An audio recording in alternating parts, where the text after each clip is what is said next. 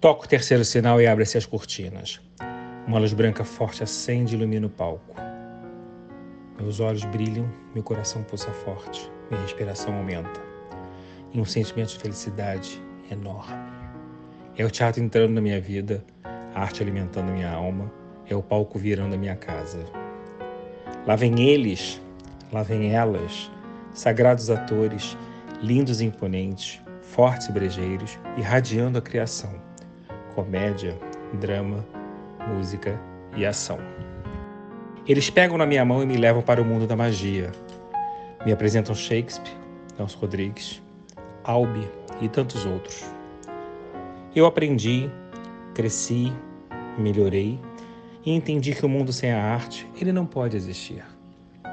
Fui estudar, pesquisar, produzir, evoluir. E hoje estou aqui apresentando o que entendi ser artista. Viva comigo essa experiência e façamos juntos um mundo melhor. A arte salva, cura, educa e resiste. Muito boa noite a todos. Estamos aqui mais uma vez reunidos numa noite sagrada, numa noite iluminada, no Ser Artista Podcast, nosso canal no YouTube, em todas as redes sociais. Como eu falo sempre, esse projeto é oriundo desse livro que eu tenho muito orgulho de ter feito com o Arnaldo Bloch pela Rapper Colley. E a gente estreia uma peça em janeiro e depois uma série. A convidada de hoje, como eu sempre falo, é além de uma amiga. Ela faz parte da minha família ela é minha cúmplice, ela é minha doce namorada, como eu costumo dizer, mas ela é minha amiga do coração. Pela vida inteira que nós vivemos momentos incríveis, eu tive provas e mais provas da relação verdadeira que a gente estabeleceu em mais de 20 anos de companhia. Muito boa noite, Fabiana Carla. Eu não tenho como não estar nesse estado que eu estou, estado de graça de estar aqui, verdadeiramente e eu não tenho educação para vir fazer esse podcast. Porque eu disse Perca que a sua educação. controlar, eu ia. Mas não dá para ver uma abertura dessa. Passa um filme na cabeça e, e, e saber que eu estou inserida no meio de tantos talentos maravilhosos que eu cresci vendo, que você realmente foi abduzido por essas pessoas através da arte que cura, que salva, porque fez isso comigo, inclusive. Né? Eu acho que eu nunca falei para ninguém tão abertamente, mas hoje eu tenho a, a, tranquilidade, porque você tem. Isso aqui é um acolhimento, eu me sinto em casa e com um amigo que eu que sei bom. que me protege, que me respeita e que vai. Que é digno de, de, de eu me abrir aqui da, da, melhor forma possível. E eu vou confessar para todo mundo, quem não sabe, eu tenho TDAH. E eu nunca falei tão explicitamente, eu descobri já adulta. E eu acho Explica que a arte me salvou. Explica para as pessoas o que é o TDAH exatamente. Pois é, o TDAH é o, é o transtorno de déficit de atenção e hiperatividade. E tudo que na minha vida eu achava que era é, criatividade, era um TDAH também, que, que não foi descoberto. E aí eu descobri na pandemia, descobri adulta, mas tudo bem, porque a arte me salvou. Os 220 que eu tinha a vida toda foram plugados né, na arte, na tomada da arte, que foi que me deu norte, eixo, que me acolheu e pegou essa energia toda que eu achava que era criatividade e colocou nesse lugar artístico para que eu pudesse conseguir é, utilizar dessa dificuldade é, como um trampolim. Então, eu sou muito grata à arte e acho que esse trabalho que você está fazendo aqui eu estou muito emocionada porque é um sonho que você está realizando, porque Sim. eu te conheço há muito tempo, sei desse teu desejo de enaltecer os teus artistas e todos os artistas, porque quando você faz uma obra como ser artista, você faz um é compilado para a categoria toda, para todos, sem exceção. E eu sei do teu coração, da tua vontade, quanto tempo faz que você faz isso com vários artistas. E eu acho que é, é a realização de um sonho. Então é uma noite, assim, é um momento muito especial para mim. Que alegria, tá que alegria. E eu estou sentindo toda essa tua energia, tenho certeza disso. Estou segurando a minha emoção também. E você falou tudo que eu queria ouvir no bom sentido. Esse é o nosso objetivo. Sim. É construir um legado, construir um momento de amor e troca. A gente precisa trocar. Né? As pessoas se afastaram muito. Mas eu vou falar coisas que talvez a imprensa não saiba, que eu gostaria de deixar registrado Sim. e que as pessoas entendessem como se constrói uma relação. Ela não é do dia para a noite. Não. Eu estava em casa, assistindo o programa Zorra, que não lembro na época se era Zorra Total. Era Zorra Total. Total. E me deparo com uma atriz fazendo uma personagem chamada Gislaine. Gislaine. Gislaine. Respeita que meu nome não é bagunça. É Gislaine. Tenta muito nervoso. Eu não consigo, eu não sou ator. Que isso, também Não nunca pensei sai, não sai. ser esse apresentador incrível você está sendo. E aí eu me apaixonei completamente quando a vi na televisão. E eu depois eu soube que aquilo era a segunda aparição sua da Gislaine. Imediatamente eu fui atrás dela. Eu que liguei para Fabiana, convidei para ela no escritório. Fabiana foi com o seu primeiro marido, ou segundo, já não me lembro mais. Isso interessa também. E ali a gente Primeiro. ficou muito amigo. Mas tem um momento, Fabiana, que eu fiquei muito na cabeça.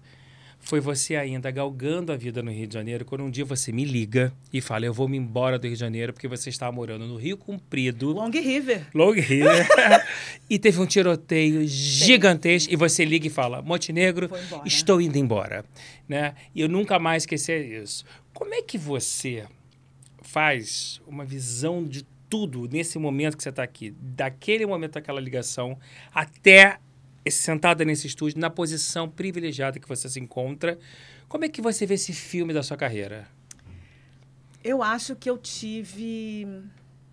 É, porque eu não gosto de dizer que eu tive sorte, né? Porque muita gente acha que o trabalho da gente é Não. sorte. Eu sou abençoada, sim. Bênçãos eu tive muito, mas eu tenho muitos anjos da guarda. Sim. Como você, por exemplo. Obrigado. Que quando eu disse que eu ia embora, é, você rapidamente pegou o telefone, ligou, fez umas ligações e disse: Não, você não vai poder ir embora por causa disso. Porque eu também. É porque tudo tem, tem um começo aí que a gente tem que situar as pessoas que estão assistindo, que é o seguinte, eu, as pessoas acham que quando você vem no Nordeste, você vem puxando uma cachorra, né, numa rural. E não, eu tinha uma vida muito bem estabelecida. Eu sou filha de um fiscal da fazenda, auditor fiscal, que é meu pai. Minha mãe tem formação de professora, é, contadora também. Mas é, eu casei, eu morava com os meus filhos, com a família do, do meu marido na época. E era um pessoal que, assim, tinha uma condição financeira boa, a gente morava na beira-mar de Boa Viagem. Só que eu tinha um sonho. E eu precisava realizar esse sonho e essa minha família me acolheu muito. Só que eu não queria pegar e desfalcar essa, essa grana que estava voltada para minha família, como se eu fosse um doidivanas e quisesse. "Ai, Até um porque vocês, são, sonho". vocês eram muitos. Nós éramos muitos, mas assim, é, eu tinha os três, né, pequenininhos. Ainda tinha o filho do Samuel, que era meu marido na época. Mas a gente tinha um acolhimento familiar muito maravilhoso, que permitia que a gente tivesse vindo como foi, como aconteceu. Claro que existia um sofrimento emocional muito grande, mas a gente tinha uma questão financeira que eu não ia ficar jogada. Mas eu, particularmente, não quis mexer nisso, porque se não desse certo. Eu só queria experienciar aquilo, eu só queria ver como seria, porque se não desse certo, eu ia ter uma culpa pro resto da vida. Tipo assim, ai, mexi na grana da faculdade dos meninos. é, enfim. E esse sonho não é um sonho qualquer. Você Não começou é. fazendo teatro amador pequenininha, né? Você se encantou lá Me já. encantei em Recife, né? comecei a fazer desde os 14 anos na comunidade de, um, de uma fraternidade espírita que minha mãe frequentava, que era o Alta de Souza, e eu comecei fazendo quase uma pedra. Depois eu era uma cristã jogada aos leões, era um livro de, acho que de Emmanuel, era chamado Há Dois Mil Anos. Adoro, mano. E era incrível. Mas aí eu só estou citando as pessoas que realmente eu não queria mexer nisso tudo, nessa grana, e eu fui pegando as oportunidades que estavam na minha frente, o cavalo selado, como eu digo, né? Porque a gente às vezes vê o cavalo selado, mas desvia. Não, eu quando vejo o cavalo selado, eu monto. E aí eu fui morar na frente da faculdade, na Rua do Bispo, que até quem morou nesse mesmo apartamento foi o Cosme, eu acho. E é o, ator Cosme dos Santos? é, eu ah, acho é? que ele morou no mesmo apartamento. Todo mundo dizia, você mora no apartamento do Cosme, né? Aí Olha. eu ria. Eu falei, então é uma coisa boa, que ele é um ótimo ator tal. Aí. Eu acho que ele morava no Rio Comprido mesmo. É, aí eu, eu, eu sempre fantasiando pra pra tudo ficar legal e feliz, né? Que eu tenho essa coisa comigo, a síndrome de Poliana. Eu acho que eu tenho isso desde criança. Se as pessoas conhecem o segredo, eu já fazia isso quando era criança, É mas. compreensível também. Você sai do Nordeste para buscar um sonho no Rio de Janeiro, Você tem, tem que florear um pouco. É, florear. Senão fica muito duro tudo. Pois é, tem o mas tem gente que é muito sofrido, É, viu? E eu não é. tenho essa tendência. Você Minha não tem nota- tendência à depressão. Não posso, não posso. E aí, o que acontece? Eu, quando eu cheguei lá, eu arrumei as coisas do jeito que eu pude e tal, só que começou um negócio, tchum, tchum, e eu comecei a ver uns negocinhos assim, passando, e eu tava... Aí eu disse, meu Deus, eu acordei embaixo da cama, porque eu fiquei tão nervosa que eu dormi, acho que de noite, eu escutando barulho, eu acordei debaixo da cama. Aí eu acordei, eu falei, vou embora agora. Não preciso disso aqui, gente, eu não posso ficar aqui desse jeito. Aí foi quando eu te liguei. E aí você me acolheu, porque você podia também ter dito assim, é, Fabiana, seu contrato não vai rolar, não dá, Sim. mas você viu alguma coisa em mim que você segurou na minha mão e disse, vamos. E aí, com pouco tempo, eu estava morando já aqui pro lado da Barra. E aí correu tudo muito rápido. Correndo muito rápido. Muito e começou rápido. uma...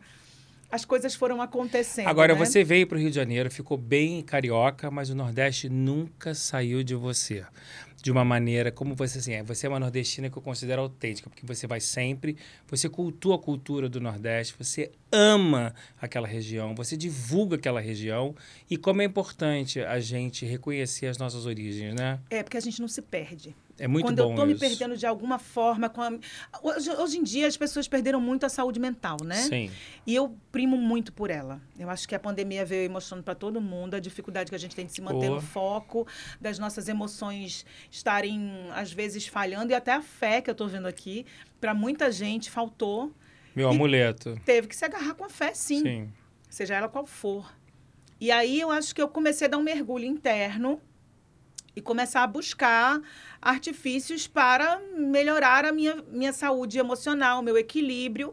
E aí, sempre quando eu estou saindo do eixo, eu acho que eu tenho que voltar para as minhas origens. É, é, tanto que, assim, eu fui agora há pouco. O, o São João, para mim. Tô louco para ir, Fabiana. Nossa, é um mergulho. Falei até com cultural. o Cristiano que a Thay falou que a Thay vai me convidar ano que vem. Tem que Eu tô louco para ir para festa São João. Você não tem noção do que é. E cada estado traz a sua identidade. Porque, por exemplo, no Maranhão tem o boi também no, no São João. Cada boi mostra é, as suas danças, as suas tradições, os seus trajes. E é uma festa muito brasileira. É uma festa que. É, Você dançava quadrilha quando era dançava. criança? Dançava. Eu já fui rainha do milho, meu amor. rainha do milho. Ela vendia rifa e tudo. Tem que vender rifa para ser rainha do milho. Eu saía me acabando para vender a rifa da rainha do milho. Agora, a festa hoje em dia dura 30 dias, é isso? Olha, mesmo? eu acho que aqui tem muito mais festa de São João Jura? do que no Nordeste, porque a festa dura 30 dias. Mas aqui eu fiquei impressionada que tem festa junina, É que é ju- julina é. e agostina. Eu nunca vi. Já tem Agostina, né? Tem agostina aqui. E eu achei incrível, porque eu acho que só tem a ganhar, né? A galera Claro. gosta. Porque é um, um mês de fartura, Marcos. É mês de mesa farta, de milho, de prosperidade, que deu certo a colheita para as pessoas que estão lá no, no sertão, nas pessoas que estão plantando, sabe? É lindo. É muito bonito. É então, muito assim, tem bonito. muita tradição, tem Lindo. simpatias. Eu amo o Nordeste. Nossa, tem, amo, tem- é um amo. período lindo. E aí eu mostrei, assim, pra- eu, eu sempre faço isso, sempre trago os meus amigos, trago as pessoas para tentar div- divulgar o máximo que eu puder. Eu gosto também do carnaval, que também é Sim, forte lá, né? sim. É tanto que eu fiz o livro, livro que a gente vai falar. Mas, enfim. Então, eu mergulhei de volta nas minhas origens, revejo os meus amigos. As pessoas perguntam para mim: o que é que você sente mais falta? Eu sinto falta das pessoas, porque eu posso ir para lá, posso me deslocar, tem gente que não pode, Sim. né? Então, é um privilégio. Eu Sim. acho que eu me lembro quando eu precisava ir para o Nordeste. Até porque agora é muito caro, caro. muito agora é mais caro. caro ainda. Fica aqui o meu protesto, inclusive. Sim, as pessoas muito né, caro. precisam transitar mais uma vez pelo país. Tem gente que passa anos sem ver a família. Isso é muito doloroso, não muito, deveria ser assim. Muito doloroso. E eu, quando chego lá, realmente eu, me- eu mergulho na minha cultura. Eu fui ver uma exposição maravilhosa, que é sobre o armorial, o movimento armorial, que nada mais é do que um movimento lindo que a Ariano Suassuna fundou, Nossa. e que é trazer o erudito para o popular. Porque aproxima e não deixa de dar o quê? As pérolas que o povo precisa. E a Natália sempre, fala, como é que o povo não vai gostar de ópera se o povo não conhece a ópera? Pois é. E o Ariano Suassuna quebrou todos os paradigmas. E eu tive a honra de assistir o Ariano Suassuna no Teatro Municipal, duas vezes, às 11 horas da manhã, durante três horas, mas naquelas palestras que ele fazia sem intervalo. Maravilhoso. E eu agradeço todos os dias Deus ter permitido isso na minha vida. É Maravilhoso. um privilégio. É um privilégio. É um privilégio. É um privilégio. É um paraibano, mas que ficou com alma de pernambucano e quis ficar lá. E eu acho que foi um, um ganho muito grande pra gente, Nossa sabe? senhora, um Ter dos maiores nomes pessoas. literários do país. Fabia, quando você vem para o Rio de Janeiro e deixa três filhos, né?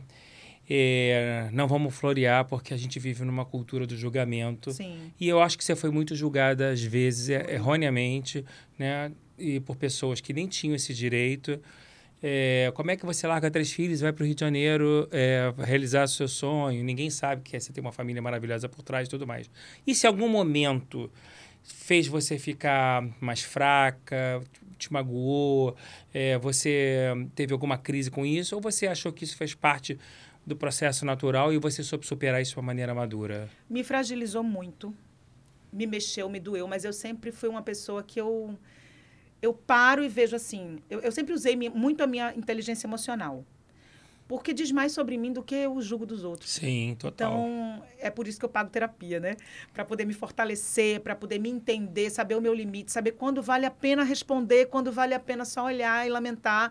Porque aquela pessoa oferece o que ela pode e a minha vida é tão boa, Marcos. Sim. Eu sou tão grata a Deus. Você sabe disso, Sim. o quanto minha vida é boa, é, e o quanto eu busco essa, essa, essa vida tranquila. E o quanto você retribuiu para os seus filhos o tempo perdido que você veio perdido no sentido de batalha, Sim. né? Porque o você tempo que, que eu não pude estar que com não pôde estar com eles. Você foi muito doloroso para uma mãe abrir mão e você retribuiu graças ao seu trabalho com todas as suas vitórias. Isso é Eu formei lindo. três filhos. Pois formei é, três filhos com o meu claro. trabalho. Os três são formados. É, eu até brincava, eu dizia assim, ai, gente, vou levar esses meninos para viajar porque vai ser a terapia. E eu- é uma coisa que eu não sou mão fechada, é em viagem, porque eu acho que a gente coleciona conhecimentos. Eu digo para os meus filhos, estudem e aproveitem o que vocês puderem de ter conhecimento, porque conhecimento é a chave do mundo. Perfeito. Então é uma moeda de troca. Se você souber uma língua que o outro não sabe, você tem uma moeda de troca. Então eu sempre me esmerei para que eles tivessem conhecimento, que eles pudessem. Eu, eu quero botar eles no trilho e deixar que eles trilhem a vida deles, mas eu tenho que dar base, né? Sim. Eu acho que são escolhas que a gente faz quando bota filhos no mundo. São os três corações que batem fora do meu peito, mas que eles têm que ser cuidados. E eles te Agora, cobraram essa ausência quando você resolveu ir à luta? eu acho que eles entenderam, assim. Muitas vezes era muito sofrido, porque ver uma criança sentar na mala e dizer, eu vou na sua mala.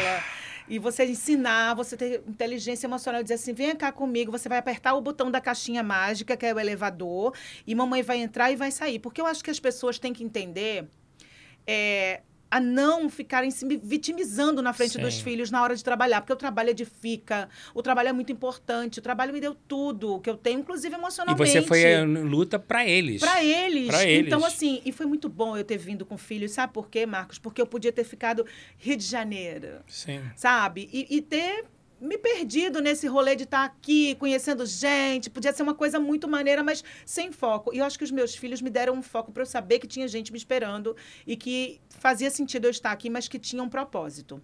Muito bom. Então, eu me fortaleci da forma que eu pude, com a minha nobreza, com a minha dignidade, tentando guardar todos os sentimentos que eu aprendi na minha vida e sabendo que tinham crianças me esperando e que eu. Eu, eu devia isso para eles. Essas ausências, de, em algum momento, seriam atenuadas. E a melhor coisa do mundo é quando eles crescem, que todo mundo tem a síndrome do ninho vazio. Eu tenho a Sim. síndrome do ninho cheio, né? Porque vira uma casa. E a né, sua casa cheia. hoje mora sua mãe, né? Suas É, irmãs, eu todo, adoro. todo é a embaixada de Pernambuco, né? E aí Eu também adoro casa eu cheia. Adoro, eu adoro, casa cheia. adoro. Quem convive comigo, É. Eu sou tijucano, gente. vai- ah, pronto. Sou tijucano. Não tem jeito, a gente é feliz assim. Quem Claro, viver com a gente vai ter que imagina, entender que vai viver imagina. assim, Amém, Senhor. né? E aí eles quando crescem, eles falam abertamente para mim assim que tudo que eles acham, sabe, me colocam que entendem as minhas ausências. Isso para mim, Marcos, tirou um- uma bigorna assim, sabe, da minha cabeça. Muito legal. Foi tão bom. Agora, tão hoje bom. você tem uma atriz, você tem uma cantora, né? Samuelzinho se formou Nutrição. em nutrição. Como é que você lida com três... Mas ele também é ator, Ele tá? tam- Ah, é? É, e fez o meu filme, uma ponta no meu filme. Samuelzinho, eu nem vou comentar o Nem teu Instagram, com- tá? Eu não nem vou nem comenta. comentar. já já o menino vai querer fazer OnlyFans. Agora, como é que é você lidar com três filhos agora, que os três estão na vibe da arte? Isso é uma coisa que foi surgindo depois, e, e eles vendo o seu sucesso, foram influenciados por vocês, ou você naturalmente percebeu que eles tinham vocação e talento para tal? Não, eu deixei que cada um se expressasse do jeito que quisesse. Não quis projetar nada neles, mas comecei a observar e identificar que eles tinham um tino artístico, uma vez que Samuel dançava, era High School Musical, aquele, sabe qual? Musical, claro. Ele dançava, e eles eram... Só que assim, Samuel dançava, mas quando era para se apresentar, ele não queria. A Xuxa fez de tudo no programa dela para que ele fizesse a dança e ele não quis. E ele disse para ela, não vou fazer não. E eu fiquei morta, mas eu entendi e respeitei. É, a Laura sempre teve a questão musical, desde sete anos de idade, ela sempre compôs, Compõe, né? cantava em todos os lugares, sempre foi uma menina que amava música. Então, ela é compositora desde pequenininha, então isso já me chamava atenção. E Beatriz, Beatriz sempre foi atriz. Eu, eu idiota louca, eu, eu maluca, falei assim, gente, eu vou botar o nome da minha filha. Olha que graça. Eu resolvi botar o nome da minha filha Beatriz, porque eu pensei que ela ia dizer, mãe, I want to be atriz. Gente, que pelo lindo. amor de Deus. Que lindo. E aí, eu coloquei o nome dela Beatriz e ela, de certa forma, eu acho que quando eu contava essa história, influenciava um pouco. E ela era dramática. Ela tinha... Ela, ela realmente ela tem um dom, assim, de interpretar. E ela fez também o meu filme que vai sair, o De Repente Miss, quando eu, eu jovem. E ela fez o Verão 90, eu jovem. Só que ela fez a primeira novela dela, acho que era os 6, 7 anos, que era Eterna Magia. Ela fazia E Celinha. que- novela Querer ele fez. Pois é, Novela maravilhosa. exatamente. Agora, tem uma coisa que eu discuto muito no- com as mães que querem que os filhos sejam atores, porque muitas vezes a criança não tem vocação, mas ele tem o talento. Sim. Né? E se- eu acho que a talento e a vocação tem que andar junto. Como é que hoje você já é uma atriz consagrada, de sucesso, vendo os três, três filhos caminhando, querendo o- é, o seu lugar ao sol na- na- no espaço das artes, você apoia ou você, como você é uma conhecedora da carreira, do sucesso, mas também das mazelas que a carreira enfrenta, você preferiria que eles fizessem outras coisas, sinceramente falando? Não, sinceramente falando, eu te digo o seguinte, é como eu estava dizendo no, no início. Eu, eu acho que eu tenho que apoiar o que eles escolherem fazer, entendeu? Então, é claro que se eu tenho um conhecimento com uma pessoa, eu vou pedir teste, mas eu sou muito chata. Porque, primeiro, eu não quero que eles achem que é, que é- que é tudo fácil. E quero que eles entendam se eles são capazes, se eles se sentem confortáveis. Porque, por exemplo, Beatriz, eu sinto que ela é boa, mas ela não, ela não consegue é, transitar bem na coisa da espera, do teste. Ela fica nervosa. a famosa ansiosa, vocação. Que é a vocação. A vocação. Né? Então, ela não é confortável nesse lugar e eu respeito. Quando surge alguma coisa que ela está interessada, que ela quer fazer, que ela me pede uma opinião, ok. E ela ensina inglês hoje também, ela é professora é? de inglês. Então, ela se realiza fazendo Ótimo, isso. ter outra profissão paralela. Pois é, é, é formada em administração. Então ela tem outras coisas para fazer, mas de vez em quando ela vem e dá um- uma, uma, uma brincadinha, como ela diz. "Ah, Mãe, é uma brincadeira séria. Eu não estou brincando, não, porque eu digo, olha, não pode brincar, é arte, é sério. Você vai ter, vai chegar na hora certa. Não, mãe, claro. E ela fica amarradona, a gente vê que o olho dela brilha, que ela faz. Você vai assistir, você vai ver. Mas ela não consegue transitar pela nosso, nossa atmosfera de ter que esperar, de ter que ficar naquela angústia, de não Como saber. muita gente diz que atuar é arte de esperar. É arte de esperar. E é difícil, É difícil. você também, assim, ter uma disciplina. É. Porque é um celibato. Quem vê o close não vê o corre. Exatamente. As pessoas não As sabem. pessoas não têm noção do que a gente abdica na vida, no dia a dia, pra gente chegar onde a gente chegou e fazer o que a gente faz. Exatamente. É muito glamourizada a É. nossa profissão. E é As uma pessoas- relação de Nossa. 12, 15 horas por dia. E essa relação que eu quero que você fale, porque a história sua com o Sherman na porta da TV Globo, eu acho antológica. Quando você para e ele, quero que você conte em detalhes como foi, que eu quero deixar isso eternizado. Nossa. É... Que é ali que começa tudo. Ali que começa tudo. É, Na Globo, né? Assim, que a gente começa É, não, a, a trazer sua carreira cá, televisiva, assim, tele- o que você fazia lá. Fazia lá. É. Eu acho que é o seguinte, primeiro de tudo, a pessoa tem que ter em mente sempre que para você é, tentar uma carreira fora do seu estado, fora da sua cidade, eu acho que você tem que primeiro ter feito algo naquele lugar, porque você já vem com a história. A não ser que seja um olheiro que, que te viu e que vai te chamar, te tirar de lá, mas é no mínimo você já tem uma história, porque o artista, Marcos, não é só quem tem notoriedade. O artista, você já nasce artista, você não se torna artista, entende? Agora, as oportunidades é que são é, é, outras coisas Aí que mistura portas. sorte, contato, destino, Exatamente, é né? carisma, é carisma coisa. que é uma coisa que não explica, você nasce ou não nasce. Carisma. Eu olho pra você, eu vejo um sol, né? Ah. Mas é isso, é, tem gente que tem e não tem, isso Tem não gente que é explica. talentosíssimo, mas não tem Não tem, carisma. é, pode estar fazendo muito sucesso, mas passa na rua, você não, não, não liga o nome à pessoa. Isso, e uma vez um cara me perguntou assim: você, você quer fama, dinheiro ou sucesso? Aí eu, eu falei assim, cara, eu, eu acho que eu quero sucesso, porque se você tem talento e dinheiro, você tem sucesso. Porque aí, não, é verdade, eu falei, é, porque é o seguinte, se eu estiver na porta de uma boate, fora do país, e o cara me conhecer, e ele me olhar e ele for meu fã, você pode dar o dinheiro para ele entrar, para poder você entrar. Você pode dar dinheiro para ele para você entrar, ele vai fazer assim para você, e se ele gostar de mim, ele vai me botar de graça na boate, só porque ele gosta de mim. Porque ele gosta do meu e isso trabalho. acontece mesmo, Isso porque acontece. que é um carinho que as pessoas têm de, de querer estar Não é perto carteirada, de não é nada, Nada, é carinho. carinho. Eu te digo que aconteceu uma história, vou até contar essa história aqui. Eu estava em Recife e aconteceu uma situação super chata, que é, roubaram meu celular. E eu fiquei nervosa, tudo. Quando eu vi, chegou um monte de policiais e trouxeram até no carregador o meu celular. E disseram, ah, dona Fabiana, olha, entrar, entrou gente com um mato aqui para buscar seu celular, trouxe até o carregador. E eu disse, eita, muito obrigada. E abracei os caras, ri, brinquei, estava nervosa. Aí todo mundo, não, ela tem dinheiro para pagar, ela podia comprar outro. Mas tem uma diferença.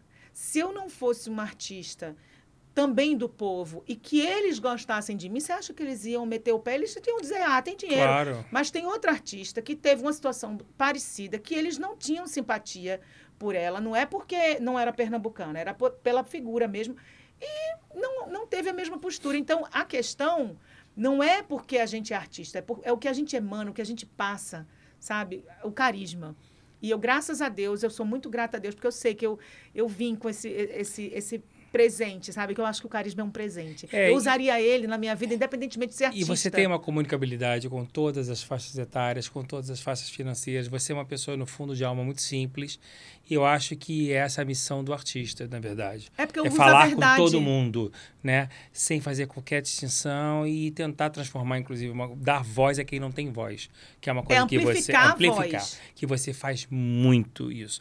Mas vamos voltar à história do Sherman, que eu quero que você me conte como foi. Você estava na porta da Eu Globo, o Sherman porta. passou e você se jogou na frente dele. Foi pois isso? É, o Sherman estava na porta, eu estava com a irmã do Pedro Malta, a Daniele, do meu lado. E o Pedro tinha entrado para fazer coração de estudante na época, para ser o filho Você do foi Fábio acompanhando, Assunção. então, a irmã do Pedro eu Malta. fui acompanhando a Daniele, o Pedro, porque são amigos da minha família há muito tempo. Minha mãe conhece a mãe do Pedro antes de eu nascer. Então, quando eu vi que eles iam, tal, eu, eu resolvi, né? Eu estava vindo fazer um trabalho aqui, que inclusive, quando eu vim fazer esse trabalho, era para pegar as peças daqui e levar para Recife. E, e era um amigo, Antônio Bernardes, que era dono de um teatro, e que eu fazia um espetáculo, que era o Saltimbancos. O Pedro fazia o Pintinho, e eu fazia galinha, gente. Era tão maravilhoso. Antes de, de- de ter filho, eu fazia gata. Depois de me filho, você virou fazer a galinha. Mas eu confesso que eu gostava mais de fazer galinha. E aí, Pedrinho era meu pintinho. E a gente começou a desenvolver esse- essa história de querer, que achava que a gente achava que o Pedro era a cara do, do Fábio Assunção. E Lembra mesmo. é, lembra? E a gente começou a ficar com isso na cabeça. E aí começou a pensar nessa possibilidade do Pedro vir para cá com a mãe e tal. E aí eu estava na época fazendo espetáculo e o Antônio Bernardes queria pegar daqui produções locais daqui e levar para Pernambuco. E ele achava que eu era, e eu sou mesmo produtora, sempre tive isso de produzir, de estar atuante, eu jogava nas 10, né? E aí, nas 10 ou nas 11? Nas 11. É, nas 10, que é redondo. É, aí, resultado, é, como eu era sempre muito despachada, eu corri e vi, mas diz quem assisti em primeira mão. Fafi Siqueira. Você cruzou com a Fafi da primeira vez? Fafi Siqueira, Era, o não, não que- queira é bom demais, na casa do o riso. show, é, o show. Meu Deus, eu fiquei tão tocada, eu fiquei... Ai, eu fiquei tão enlouquecida, Marcos. Eu, Fafi sabe disso? eu acho que sabe. Aí eu olhei assim, eu disse, eu não quero ficar levando produção, eu quero fazer isso, eu quero ficar no palco. Meu Deus, que coisa maravilhosa. Eu chorava copiosamente. Depois a gente saiu, eu, Fafi, a gente foi dar uma volta. É, Renato Rabelo. Máximo. E eu fiquei emocionada, que era o Sardinha da novela. Sardinha, era isso? Acho que era o Sardinha que ele era, fazia. acho que era o da novela. E assim, eu fiquei muito feliz. E aí, essa história de levar as produções para lá acabou morrendo. Mas o Pedro veio junto com a família e deu continuidade. Foram morar na usina. Não tem na- a usina? Na Tijuca? Sim, na Tijuca. E aí, eu fui bater na usina. Eu cheguei lá e disse, eu vim ficar com vocês e eu vou fazer o que eu puder pra gente, sei lá, a gente conversar, ver como é que é isso aqui. Aí vamos. Aí o Pedro foi fazer a, a- o teste, porque ele conseguiu fazer o teste. E aí eu fiquei do lado de fora, um calor, um calor enlouquecedor. Lá no Projac. Lá no Projac. E aí tinha uma máquina de refrigerante, eu peguei. Entrada 3, portaria é, 3. Portaria 3, aí eu abri. Quando eu seguro, que eu olho, aí passa a Yolanda. Yolanda Rodrigues. Yolanda produtora. Rodrigues, nossa querida, pernambucana, também. Pernambucana, E aí eu- alguém me falou assim: olha, Yolanda, pernambucana, eu disse, é minha conterrânea. Aí eu cheguei toda empolgada e disse: olha, como é que pode, não sei o que, fazer o teste? Pá, meio que dei, dei uma chegada. E Yolanda é muito. Quem conhece Yolanda, hoje eu conhecendo ela, eu sei que ela falou aquilo do jeito natural dela, que ela é muito tranquila. Olha, você tem que ir lá na- no Jardim Botânico, não sei o quê.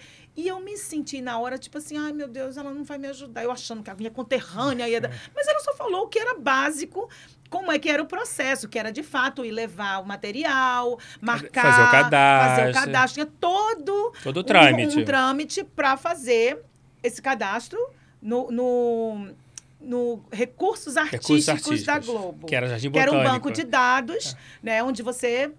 Que pra quem não colocava- sabe, hoje em dia tem mais de 100 mil atores cadastrados. Pois é. E aí, que dali as pessoas tiravam os atores que tivesse o físico de rolo, é, o, físico, né, para tanto de idade quanto É um de, material de pesquisa, de né? pesquisa. E aí ela disse para mim isso, ela- acho que ela estava já exausta também saindo. Sabe quando você pega Sim, a pessoa no Projac entrando e saindo? Porque as pessoas vão para lá achando que estão indo para Disneylândia, mas não é, gente. Lá tá todo mundo trabalhando e trabalhando. muito. Exausto. Aí eu fiquei meio assim, eu falei, ah, tá bom. Foi o primeiro não. Quando eu vi, lá vem o Sherma. Aí eu não sabia, eu não conhecia, assim, via ele. Eu via o nome dele sempre nos créditos, né? Aí Daniele falou assim, Fabiana, Maurício Sherman. Eu falei, quem? Quem? Maurício Sherman. Ele, na época, fazia o Faustão e fazia o Zorra total. E aí eu disse, ah, mas eu digo que foi o Espírito Santo que me deu um empurrão. Que quando eu vi, eu já estava em cima do homem, assim, ó, o carro dele parando. e eu disse, como é o nome dele? Aí eu disse, Helmans. Eu não disse nem Sherman, eu falei Helmans, era quase a maionese. Aí eu peguei com, com coisa na mão, ele parou, ainda me olhou assim. E eu- ele falou, por não, diga. Aí eu disse assim, o senhor sabe o que é chegar do Nordeste com a mala cheia de sonho? Essa pessoa sou eu. Eu só quero cinco minutos do seu tempo para lhe mostrar o que eu sei fazer. Aí eu fiquei assim olhando para ele. Eu, se eu conheço ele, hoje sabendo disso, ele não entendeu uma palavra do que eu falei.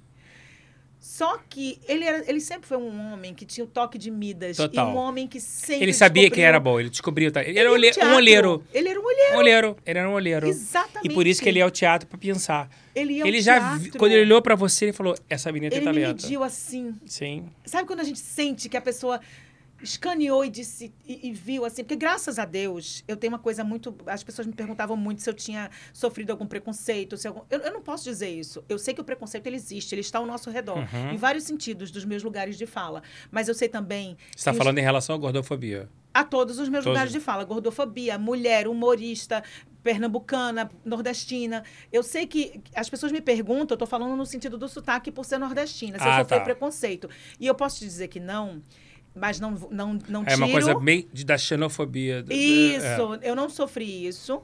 Pelo menos que eu não, eu não entendi a ligação, não percebi se aconteceu. Posso ser bem sincera, mas não deixo de acreditar, de legitimar de a- as pessoas que sofreram. Mas a gente também teve uma coisa muito positiva, tendo um tapete vermelho estendido com pessoas que vieram antes da gente, como Chico Anísio, Renato Aragão. como Renato Aragão, como Tom Cavalcante, que foram pessoas que mostraram que o nordestino tinha algo a oferecer. Então, eu me fiei nisso. E é isso que eu quero deixar para as pessoas muito claro. Quando você tem algo a oferecer, você chega com outra postura. Quando você tem o que oferecer, você não chega como quem está pedindo. Né? E eu sabia que eu tinha alguma coisa para oferecer. Então, eu não fiquei constrangida de abordar o meu cavalo selado. E aí você fez uma Sherman. performance pra ele? Não. Aí eu cheguei e falei pra ele assim: é, é, sabe que chegar do Nordeste com a mala cheia de sonho? Essa pessoa sou eu. Me dê cinco minutos do seu tempo para eu lhe mostrar o que eu sei fazer. Porque eu sabia que se eu tivesse cinco minutos com ele, eu poderia convencê-lo que eu tinha algo a ofertar para o programa que ele fazia. Não era que eu estava pedindo, sabe? Não era isso. Não era retirante ruralista, não era nesse lugar. E aí ele me olhou assim, como eu te falei, com toque de Midas. Ele me falou: pode voltar. Aí eu falei, volta amanhã. Ele entrou no carro, bateu a porta e disse, você volta amanhã? Eu digo, eu digo que quem? Ele disse, diga que é a menina do Nordeste. Eu disse, mentira, me enganou. Mas eu venho. A porta que ele entrou ontem, ele, sai, ele vai sair de novo no mesmo lugar. Aí eu fui embora para casa. Fui pra usina, contente. Fui, mas pra mim era uma viagem, tipo Recife, Caruaru. Sim. Longe pra caramba. Porque quando a gente chega logo aqui, Sim. a gente acha tudo muito longe. E é mesmo. E é, né? E é, e é. Aí eu disse, meu Deus do céu, o que, é que eu vou fazer? Eu vou chegar lá pra esse homem sem nada. Aí eu peguei, tinha a Cida que fazia figuração. E aí ela, eu disse, Cida, você Cida. que tinha uma agência ela, de figuração. Aí eu disse, sim. Cida, me ajuda. Eu preciso fazer umas fotos, como vai me receber amanhã. Aí eu saí, retirante, ruralista de bolsa. Fui e fiz umas fotos. Gente, se eu visse hoje as fotos, acho que eu morria. As fotos bizarras. Mas eu fiz as fotos toda porque eu queria que ele visse que eu era fotogênica. Que eu disse, o homem vai olhar pra minha cara vai dizer assim, será que essa menina é fotogênica? Vai ser outra viagem para eu voltar só para ele ver se eu sou fotogênica. Aí já adiantei o processo. Aí eu cheguei lá, cheia de bolsa, porque eu tinha ido fazer, que era muito longe. Eu fui, fiz o, o, o book e depois fui embora para o Projac de novo. Aí cheguei na porta suada, morrendo. Aí eu disse assim, moça, tudo bem? Na portaria 3. Eu falei assim, seu Sherman. Aí ela falou assim, só um instantinho. Aí ligou para ele e disse, está em reunião. Eu digo, ah, peraí, tá inventando. Eu digo, tá bom, eu espero. Botei a bolsa de lado e fiquei sentada, esperando. Esperando. Quando, aí eu falei assim, cara, não é possível que ele vai me dar um perdido. Não é possível. Você lembra quanto tempo você esperou? Não lembro, porque tudo passava na minha cabeça como se fosse assim uma fração de segundos e ao mesmo tempo quando eu me lembrava parecia que parou o tempo. Eu estava tão nervosa porque eu estava dentro da Rede Globo. Quando eu olhava assim o símbolo da Globo e eu via as pessoas passando aquilo para mim era tão longe É, tão sim, distante. Eu estava ali na cara do gol. E eu tinha que fazer ter, ter inteligência emocional para na hora do cavalo selado eu conseguir sentar e cavalgar tranquilamente. E aí eu falei, eu vou fazer o seguinte, eu tô suando, calor, né? Só não vou chegar como quem fritou coxinha na esquina, no vovotinho, fritei coxinha na esquina e tô botando a cara toda... Não, eu vou me acalmar e peguei de novo um refrigerantezinho, botei aqui no... Dei uma refrescada, ela disse, olha... Ele desocupou. Eu falei, meu Deus! Aí, eu espertamente, eu peguei, tirei uma xerox, um bocado de xerox, assim, parecia uma, uma vendedora, sabe, assim, de, de, de sei lá, uma vendedora de de porta em Avon, porta, com de um porta em catálogo. porta, um catálogo, vendedora de catálogo, botei embaixo do braço e cada lugar que eu ia passando, eu disse, eu vou deixar a- o meu material. Aí eu fui, eu falei assim, não vou chegar a qualquer uma não, gente. E eu pensava na minha cabeça, porque eu escutava muita gente falar, ah, é o preconceito, o preconceito. Eu disse, ah, gente, eu vou ter que dar um jeito para chegar nesse lugar, não chegar suada, e eu pedi para alguém me ajudar, porque eu tô com esse matulão todo aqui. Aí eu fiz assim, vou pedir um carrinho para eu chegar de bonita. Mas eu não vou pedir o carrinho qualquer jeito, eu tenho que fazer a bonita. Eu falei assim, ô moço, falando carioca. Que botar a boca mole assim pra carioca. Falei, ô moço, faz favor, me leva ali no módulo do Faustão. Porque eu pensei assim, Sim. eu fazendo assim, eu mando essa, ele me bota ali no carrinho e o homem me levou no carrinho. Eu disse, já tô me sentindo estrela. Tirei foto no carrinho, tudo. Aí vamos, vamos lá. Quando eu chego lá, aí eu entrei toda empolgada. E ele estava até conversando na época com a irmã do Faustão. Aí Leonor- ela foi Leonor. saindo, Leonor, ela foi saindo da sala e ele foi me recebendo. Ô, moça, voltou. E eu, eu cá comigo assim, vê, a pessoa não tem noção. Eu pensava assim, esse povo é muito paquerador, né? Que era um povo enxerido, não sei o que. A gente escutava muita coisa. Sim. Aí eu fui com um anel bem grande, que eu disse assim, olha, eu vou. Mas eu não perco a minha dignidade. Se esse homem vier com graça para mim, eu dou-lhe um cascudo com esse anel, que ele vai me pagar. Eu também não vou perder a minha dignidade porque eu quero um papel. Porque tem isso, né? A gente Sim. fica sem saber, muita conversa, muita, Muita história. história. E a gente também tem que saber se posicionar na vida, porque não é só no meio artístico que tem Claro. histórias bizarras. A gente todos os conhece lugares. todos os Todos lugares. lugares. E aí eu fui, cheguei lá, quando entrei na sala, ele já me mostrou um conterrâneo que estava lá. É, Olha, isso aqui é pernambucano, eu já me senti em casa. Aí ele sentou comigo, conversou comigo, aí fez umas ligações e pegou um texto e disse: Olha, leva ela para pegar um texto, porque ela volta amanhã. Eu digo: Meu Deus, outra viagem. Aí disse: Minha nossa senhora, ele disse: Você decora esse texto e você volta para a gente fazer um teste. Eu falei: Tá bom. Fui embora, ele me deu o texto e eu entrei assim na sala de roteiros que tinha lá tudo, né? E eu na produção e eu peguei no papel assim, parecia que eu estava pegando em algo Um sonho, né? que era um sonho. Um eu estava tocando no meu sonho. E não deixa de ser. E aí eu olhei aquilo e falei, meu Deus, eu vou guardar para sempre esse papel, porque é a prova de que eu cheguei até aqui, onde era bandeira na lua, gente. Sim. Eu tava me sentindo um astronauta. Sim. Aí eu peguei aquilo, falei, eu quero dar Ofélia do Fernandinho. Aí eu levei para casa, decorei. Era a Claudinha Rodrigues na época, Claudinha já fazendo Rodrigues, sucesso. Nossa querida amada nossa querida Claudinha, amiga. Maravilhosa. E o Lúcio Mauro. Sim, lindo. Maravilhoso.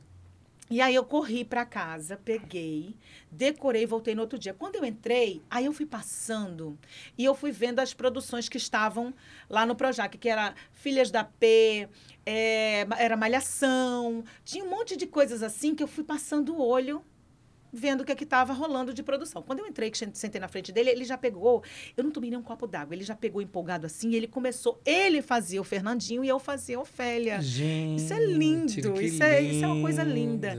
E aí a gente, eu fui fazendo, aí ele olhou para mim e disse, rapaz, você não quer fazer novela? Era, era tipo dezembro quase, então já tava, todo mundo já estava indo para casa, as produções sendo fechadas, recesso tal.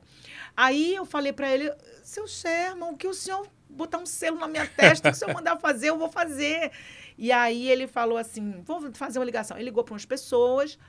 Aí eu disse: tá bom, eu, eu posso fazer para o senhor uma personagem que eu faço, que eu tenho, que é a minha homenagem mais sincera a todas as mulheres nordestinas que viveram ao meu redor a vida toda, minhas avós, minhas tias, as pessoas que me criaram na minha casa. Posso fazer? Aí ele disse: pode. E ele gostava muito quando ele pegava personagens que eram genuínos, que eram verdadeiros, que eram populares. Ele morria de rir, porque quando eu fazia Lucicrede, eu me escorava com a perna assim, e ele dizia: "A menina lá na minha casa faz a mesma posição". Então isso ele reconhecia.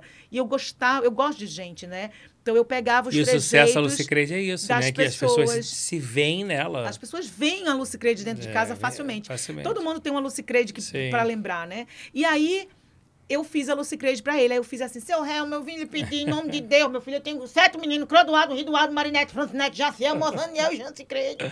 E ele ria. Aí eu falei, olha, eu tava passando, aí eu fui fazer faxina, tinha filha da P, olha, foi uma malhação. Aí eu comecei a brincar, misturando todos os produtos da casa. Ele ficou me olhando, Adima, com aquele olhar dele, de quem tinha visto algo que interessava. Maravilhoso. E aí, desse dia, ele ficou encantado e disse, volte. Mas aí a minha saudade foi grande. Final de ano, a gente também fica mais tocado eu Sim. amo Natal, mas eu sei que é uma época que a gente quer estar em família, né?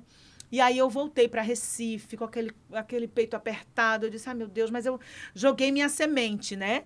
E aí foi quando eu conheci em Recife a minha amiga amada, que me deu muita força, que é a Marley de Moraes, dona da agência Desir. E Marleide, que é uma agência de criança, de que é uma boa agência. Uma ótima agência. E a Marleide é uma irmã, uma amiga. Eu, eu digo para as pessoas que eu sou sócia da Desir. É. E a gente morre de rir com isso. E ela me convidou, porque ela me conheceu lá. E disse: Não, você vai voltar sim, você vai ficar na minha casa e a gente vai tentar você falar de novo com o Sherman, porque eu disse, não, já passou tempo, eu demorei muito, acho que passou é, esse approach que a gente fez, esse contato, acho que a gente, eu espacei muito, ele não vai nem lembrar, mas ela disse, não, você vai voltar, e ela me convenceu e eu voltei para o Rio, e fiquei um tempo na casa dela, e a gente refez esse reencontro na porta de novo do Projac, disse, seu Sherman, voltei, o senhor vai botar estraço na minha casaca, Ei, mulher, você tá aqui, então ele, ele tinha um carinho por mim, que eu só tenho gratidão, inclusive dedico o meu filme, filme. É, Lucy Creed vai para Marte. No final eu dedico a ele, porque depois disso eu fiz part as participações. Ele me convidou para fazer participação e me disse que não tinha contrato ainda. Eu agradeci, porque eu acho que a gente tem que saber a hora de parar. Claro. A hora de experimentar, porque não existe a frustração nesse sentido quando você entende a hora de parar. Sim. Eu acho que é uma coisa que você tem que ter a noção de que até aqui foi bom, até aqui foi. E vamos ver, porque, Marcos, eu sou um artista.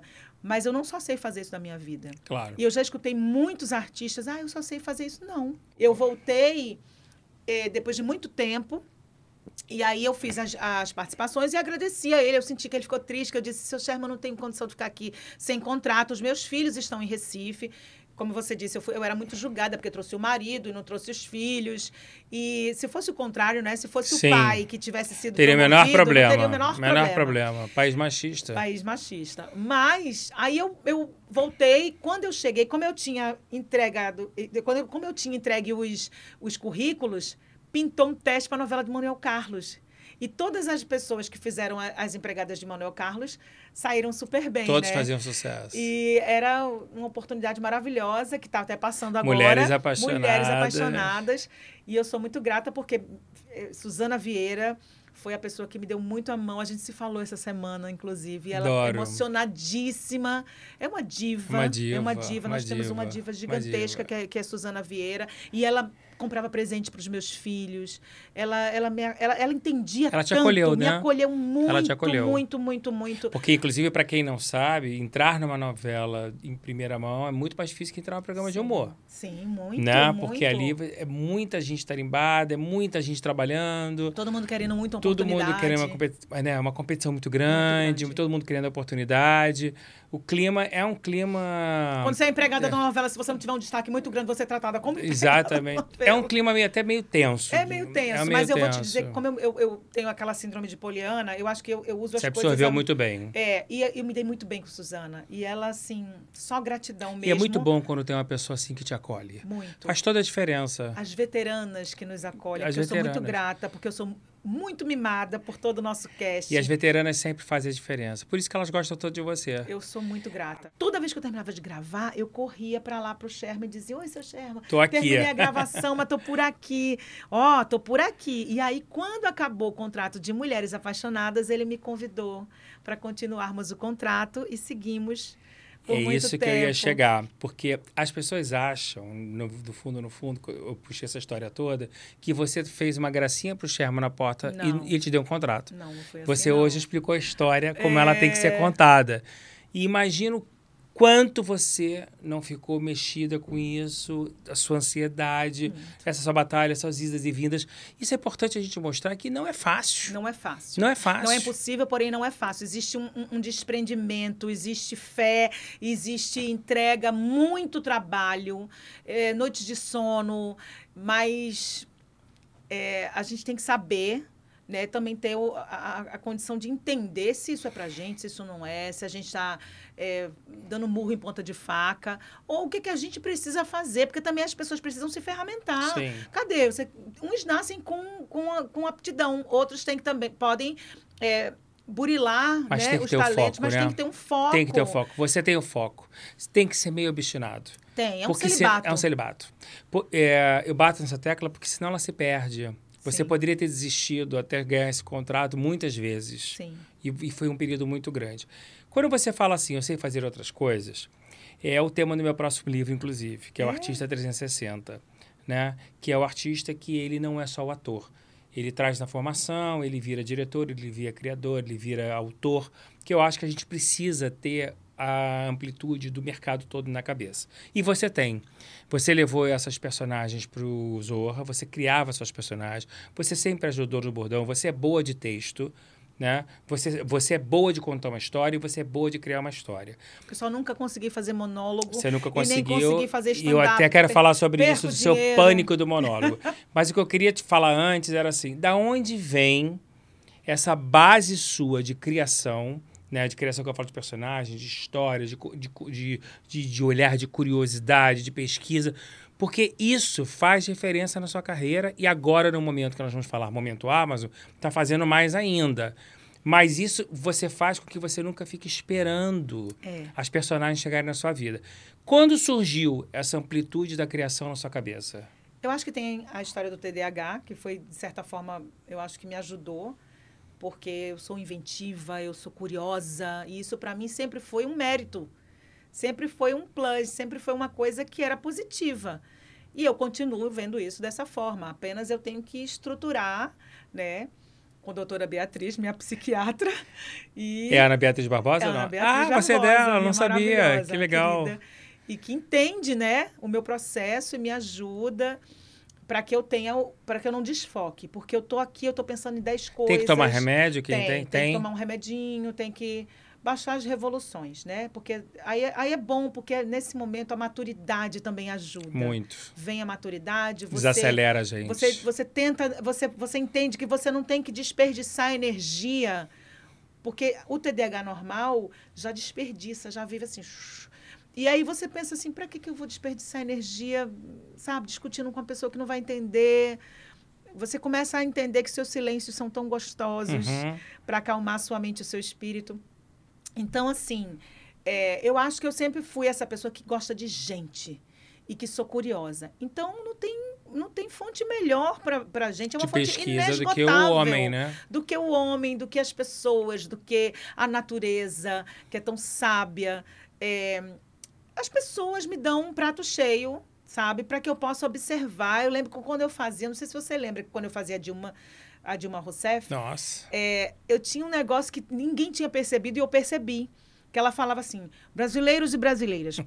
Então, ela dava uma lambida nos dentes que eu achei aquilo tão genial e era uma fração de segundos.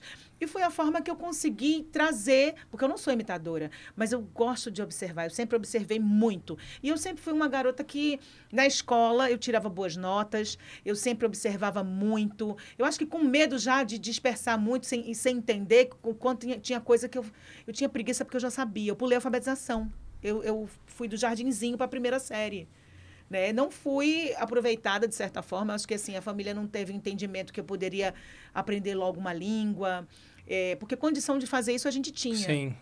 Mas eu acho que fa- faltou mesmo assim o, o entendimento. Eu tocava piano de ouvido, sabe? Eu gosto de Você música. tinha um meus talento pais, nato. meus pais Talento cantam muito, então minha- tanto minha mãe quanto meu pai.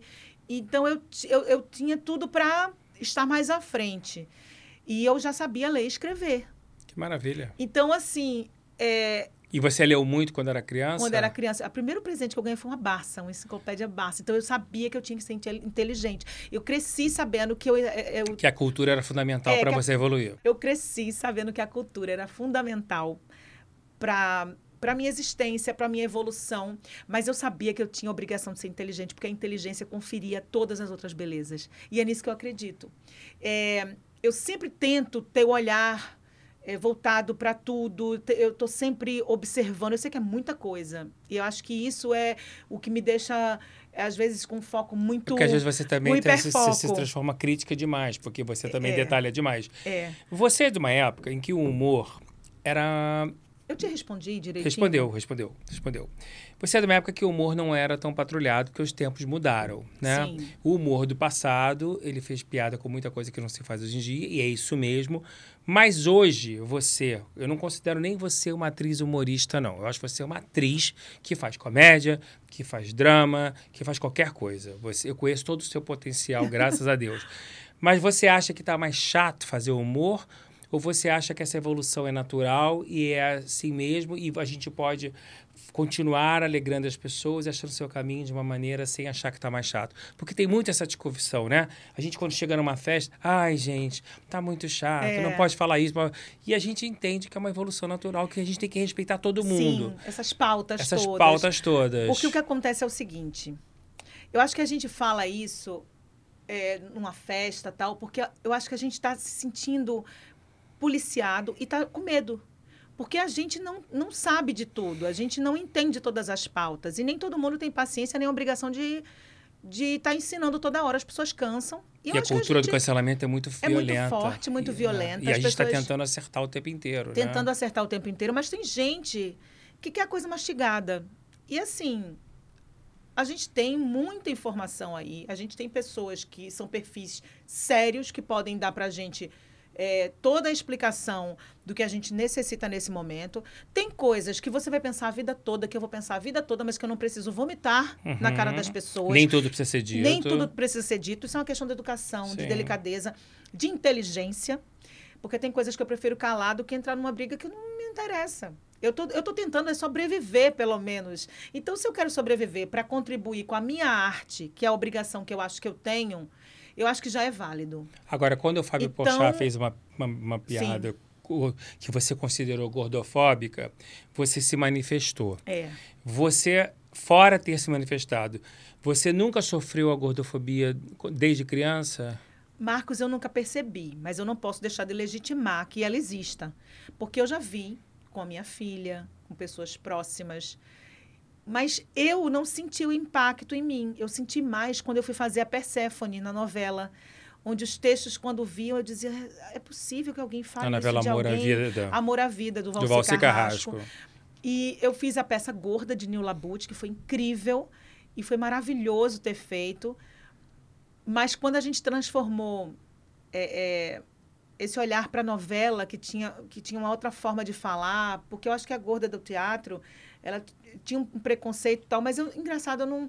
Era tanto Então, que o título mas- principal era Fat Pig. Mas já que você falou isso, tem uma coisa que me, que me impacta muito, eu sempre comento com você, que no momento, na primeira cena que você entrava de baby doll, né, roupa, É. uma roupa de camisola, de né? camisola. E eu lembro que eu estava no ensaio aberto, na peça ainda não tinha estreado, a gente não sabia qual ia ser a reação da No fim de plateia. maiô. Vou No fim de maiô. Inclusive, você estava mais gorda na Tava, época. Tava. E eu lembro que no ensaio aberto, quando você entrou no palco, 500 pessoas fizeram. Oh! Eu tomei um susto, fiquei muito nervoso, achei que você não ia segurar aquela emoção todas as noites, que aquilo ia Prejudicar, afetar você sim. emocionalmente. E essa atitude repetiu-se a temporada inteira, todas as noites. Era um acontecimento artístico, porque todo mundo eh, ficou muito maravilhado com o seu trabalho de atriz, que até Bibi então. Ferreira foi Bibi assistir, Ferreira. Todo mundo gente. conhecia a Fabiana comediante, ali você apresentou uma atriz de teatro com carga dramática. Mas não, não acho que todo mundo esteja preparado para uma 500 pessoas Sim. fazerem ó, porque você está exibindo seu corpo fora de padrão no palco. Sim. E você digeriu isso de uma maneira numa boa, né? É. Foi muito importante para mim, porque eu, eu entendia que eu estava a serviço. E eu acho que a mulher que faz humor, às vezes, é, se esquece que está a serviço. Então, quer estar bonita, quer estar bem cuidada sempre. E eu acho que, às vezes, a gente tem que entender que os personagens contam uma história. O meu corpo contava uma Sim, história, Sim. sabe? Como conta até hoje. Sim. É, eu não tenho o menor pudor de me expor se for uma pauta. Engraçado. Você vê, quando eu faço qualquer foto, se for de beachwear, de biquíni, de maiô, que meu Instagram lota de elogios, de comentários. Eu acho engraçadíssimo. Eu digo, eu fico peladinha, o negócio bomba. Mas Agora, você se é uma mulher muito lingerie- bonita e as marcas gostam de você. Eu acho que exatamente pelo teu empoderamento, pela tua simplicidade, pela tua beleza e, e tua aceitação. É, e a sua porque- aceitação é muito importante. O teu próprio catálogo Hiroshima, você criou uma moda, Isso. né, plus size, que a gente chama, mas que é com muito estilo, Sim. com muito bom gosto, que veste Tem bem uma um mulher. estudo. Você está sempre bem vestida, você está sempre bem penteada, você está sempre bem maquiada. Você trabalha a autoestima da Eu mulher. Eu acho importante você trabalhar a autoestima da pessoa fora de qualquer padrão.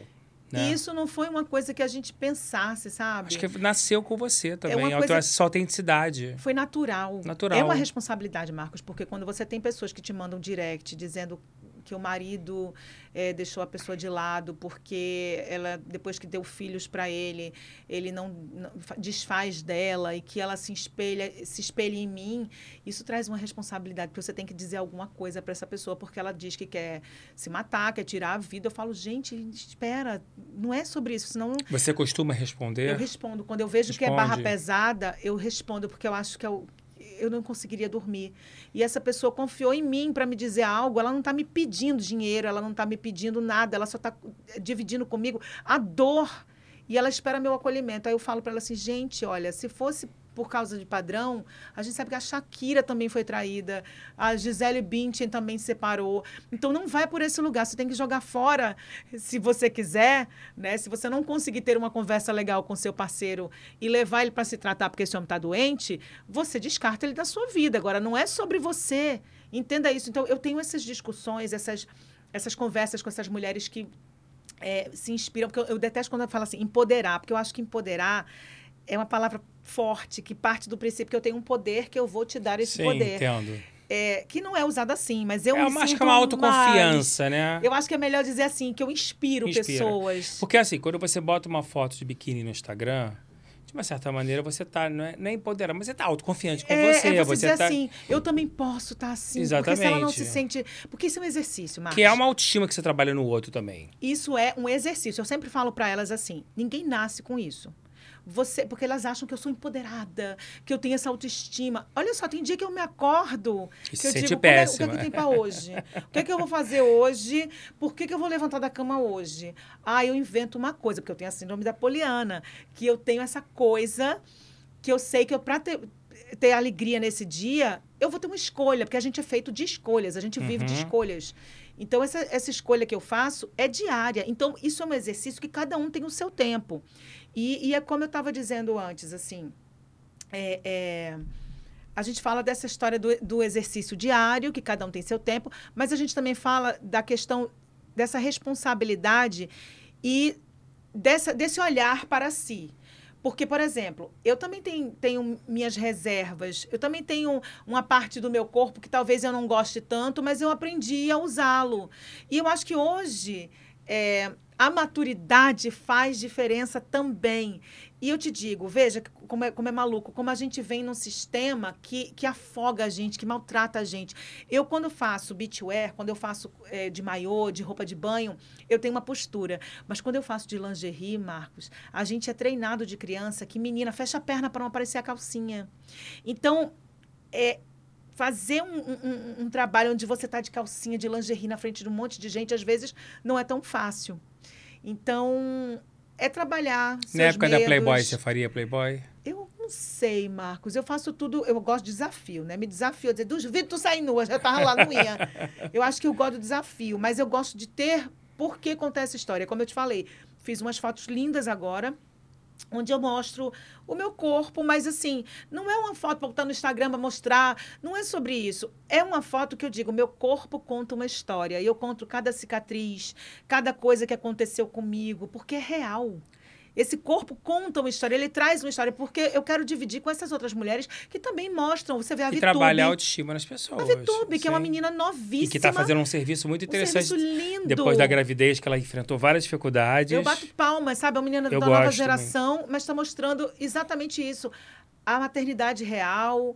É, então, eu tenho várias meninas do segmento plus size, tem a, a, a Lele Muniz. A tem a sabe... modelo que você sempre fala nela, a a Rita Carreira. É. Rita Carreira a... tem uma outra também que é muito famosa, que eu esqueci o nome dela agora. É, eu vou, vou, lembrar do nome dela já já. Porque é... isso é uma coisa mais recente, né? Os modelos plus size começaram a fazer sucesso mais recentemente. Tem muitas modelos curvy, modelos que... E agora faz sucesso no mundo inteiro. Até minha filha Laura. Sua filha Laura. Faz também. Ela, também agora é você tem um lado crítico, assim, de uma maneira geral, né? Você tem... Você, a gente conversa muito quando você lê uma coisa no jornal que te desagrada, ou uma notícia, eu você mando. me liga. E, a gente, e eu gosto disso porque eu acho que você tem que estar antenada com as coisas. E recentemente o pastor André Valadão, lá na, na Igreja Lagoinha, em Orlando, fez um. incitou os fiéis dele a matarem as pessoas LGBTQIA. Né? E hoje eu li uma notícia hoje no Estadão que eu espero que seja verdade, que ele está correndo risco de perder o direito a continuar a ser pastor e parece que ser extraditado. Eu espero que isso tudo aconteça, que isso tudo seja pura verdade. Quando você lê uma barbaridade dessa, você, como uma pessoa pública, uma artista que você é, como você reage? Você se manifesta no Instagram, você comenta com os amigos, ou você fica passivamente diante de uma notícia é, desse nível de, de absurdo? Olha, no primeiro momento, eu vou te dizer uma coisa. Eu me lembro muito Camila Amado. Nossa querida Camila Amado, que não está mais entre nós, porque ela Você sabe que foi a pessoa que mais divulgou meu livro. Sério? Ela dizia que meu livro ela, era o livro que ela queria ter escrito e ela não teve competência. Que linda, linda, linda. Camila Amado, ela dizia que ela ia muito na, na no presídio para tratar com assassinos. Sim. E ela dizia para eles assim: vocês são burros porque eu também sou assassina. e esta assassina. Falava assim. Ela falava com uma paixão e dizia: essa assassina está guardada que a de vocês foi burra. Ela saiu. A minha, olhe nos meus olhos que você verá. E eu acho que a minha Fabiana, vontade. Você pode fazer um monólogo Camila Amado. Camila Amado. Nossa, que honra. Eu acho assim que ela também teve um trabalho muito bonito, né? Inclusive. Mas, mas é, é, eu me lembro na hora, porque a minha vontade, a gente tem uma ira na hora, mas aí eu seguro, porque a minha vontade é logo ir para o computador. Sim, todos de, nós. De bravejar, é. de falar, mas eu tenho uma responsabilidade. E eu penso assim, eu não posso ser leviana. Aí eu ligo logo para Ricardo Breiterman. Nosso advogado. Nosso advogado. Eu digo, posso esculhambar? Posso falar sobre isso? E ele fala, não. Então, e também tem posturas que dizem mais sobre nós mesmos do que sobre o outro que cometeu aquela infração. Uhum. Então, eu fico me perguntando assim, o que, que eu posso fazer para contribuir a, a afagar as pessoas que foram vítimas? Então, eu me coloco e você conversa isso com seus filhos? Converso. Preparando eles para uma sociedade mais justa, mais democrática, mais respeitosa? Sim, e é uma tarefa árdua, porque cada um tem uma cabeça. É, a gente tenta fazer o melhor que pode. Eu, às vezes, por exemplo, quando era sobre sexualidade, eu queria marcar um papo com Laura Miller, que é muito minha amiga. Adoro. Pra juntar todo mundo, né? a sexóloga, que é maravilhosa. Uma pessoa maravilhosa. fala de sexo de uma forma que eu acredito, fala para os jovens, falava muito no Altas Horas. E eu acho que era a pessoa certa. A Laura já foi lá para minha casa, a gente tem uma, uma convivência legal, é muito minha amiga e uma pessoa que eu acredito que seria a pessoa perfeita para conversar com os meus filhos, esclarecer as dúvidas deles. Então, sempre que eu tinha alguma coisa assim, eu trazia pessoas especialistas para conversarem, porque eu acho que nem sempre eu estava apta também a suprir a necessidade deles, e eu também queria aprender. E aí, ultimamente eu tenho conversado muito com eles, que a gente tem um grupo chamado Filhos Amados. Ah, é? é que legal. E a gente está é, imaginando o que, que a gente pode fazer para nossa desconstrução pessoal. Porque a gente tem muito que aprender e, e é, quem tem que correr atrás é a gente. Não tem que a gente pegar e ficar esperando que o amigo é, mastigue as coisas e dê, ah, eu tenho um amigo preto, aí eu vou ligar para ele, vou perguntar fulano. Claro, quando tem uma dúvida muito grande, eu pergunto se tem uma pessoa que pode me ajudar. Falo, o que, que você acha? Por respeito a esse amigo, que foi o caso, o que aconteceu com E eu consulto também o tempo inteiro. Os que movimentos. Do pra... que aconteceu com o Pochá, que eu achei que ele podia ter me consultado. Sim, poderia ter conversado poderia com você. perguntar, ter, ele não tem que me consultar, mas ele poderia ter perguntado, você acha que isso vai ser grosseiro? Isso, isso fere? Que é onde a gente volta para a questão das pautas. Eu acho que tudo que causa dor e pode causar um sofrimento e vir levar alguém à morte, isso é nocivo. Isso não pode ser... Isso não pode ser tido como algo engraçado. Isso não, não faz sentido. Só que o humor sempre riu dos defeitos. Então, assim, é, existem situações que estão ficando impraticáveis no, no sentido de assim, a gente está ficando um pouco até para escrever, mas eu acho que tem que partir sim. O audiovisual precisa ser essa ferramenta educadora, sem ser chata. Aí é que tá. Aí é que a gente Sim. tem que pegar redatores, escritores, pessoas, diretores que têm um olhar muito massa para poder trazer esse, essa informação de uma forma legal, mas respeitando. Nas salas de roteiro que eu estou, as salas de roteiro que eu estou, por exemplo, a gente tem que conversar, porque é dali que a gente pode conseguir coibir alguns movimentos esquisitos, né? Desrespeitosos. Esquisitos não, desrespeitosos. Porque isso é importante ser lembrado. A gente, quando está escrevendo alguma coisa, a gente tem que lembrar que quem está assistindo pode estar tá com. pode receber um gatilho que você pode ser responsável pelo suicídio dessa pessoa. Exatamente. É muito pesado falar assim, mas é a verdade. verdade claro. E as pessoas não se dão conta que um comentário deles no perfil, é, usando, se, se, escondendo atrás de perfis, você pode dar Influencia um gatilho numa pessoa. Gente. E a gente tem uma responsabilidade é. pública. Claro. É. é. a mesma questão que a gente tem a discussão violência, a gente não tem que divulgar violência porque isso gera mais violência. É. Tem muitos gatilhos que podem ser descartados o tempo inteiro. Mas eu sempre, a pergunta que você me fez, eu sempre dou um jeito de tentar afagar. É, mas você tenta se interagir do interagir assunto do e buscar assunto, um caminho para dialogar aquilo de alguma certa maneira saudável com a sociedade. Isso. Só que eu também não posso ser reativa a tudo, porque senão a não, minha... senão você não sobrevive. A minha, a você minha saúde mental também não, não sobrevive. E eu acho que eu tenho que, pelo menos, cumprir o meu papel, que é ser algodão entre os cristais para as pessoas, Perfeito. porque eu acho que a gente, a, a arte, ela, ela tem essa esse, esse lugar, né? Porque todo mundo viu que quando ficou na pandemia, a arte acalentou Foi todo sobre, mundo. Fez todo mundo sobreviver. Porque dentro de casa você tem que ver um filme. Ler um livro, ler uma livro, música, ler um música, jornal, tudo, tudo é arte. Ler um livro, tudo é arte. Tudo é arte. Então foi o que segurou a gente. É então eu acho que eu tenho que manter no mínimo a minha sanidade mental para que eu possa compartilhar das minhas ideias e tentar levar através da arte alguma coisa para as pessoas. Essa função eu estou me, me esforçando para ter. Eu costumo dizer que os maridos passam e eu fico. É verdade. Já sobrevivi a três. né? Não, espero continuar sobrevivendo. e aí eu quero te perguntar, o que te fez me fazer tão sobrevivente nesse teu coração, oh. desse tempo todo onde os maridos sempre quiseram tomar um pouco o meu espaço? Ai, Montenegro, acho que é a nossa verdade, a nossa conversa. É, eu sou dengosa, você me conhece, mas você sabe acalmar minha revolução. Eu acho que. Eu, eu, eu sempre brinco com Paulinho, né? Paulinho, que, que também é meu Nossa querida Paulinho Bond. Sem contar que é meu amigo pessoal, é quase meu primo. Minha mãe foi casada com o tio dele, enfim.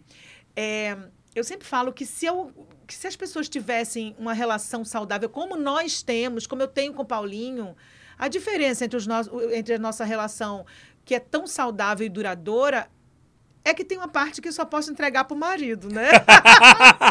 Mas eu tenho outra maravilhosa que eu te entrego, que é o meu coração. Então tá certo. Então tá Respondeu tudo certo. muito bem, muito bem. Mas eu gostaria muito, realmente, na, na vida, eu desejaria muito ter um marido como você, um marido como Paulinho, porque vocês, me, vocês entendem a minha loucurinha. Muito né? bom, mas eu amei a sua resposta. Tá É. certo.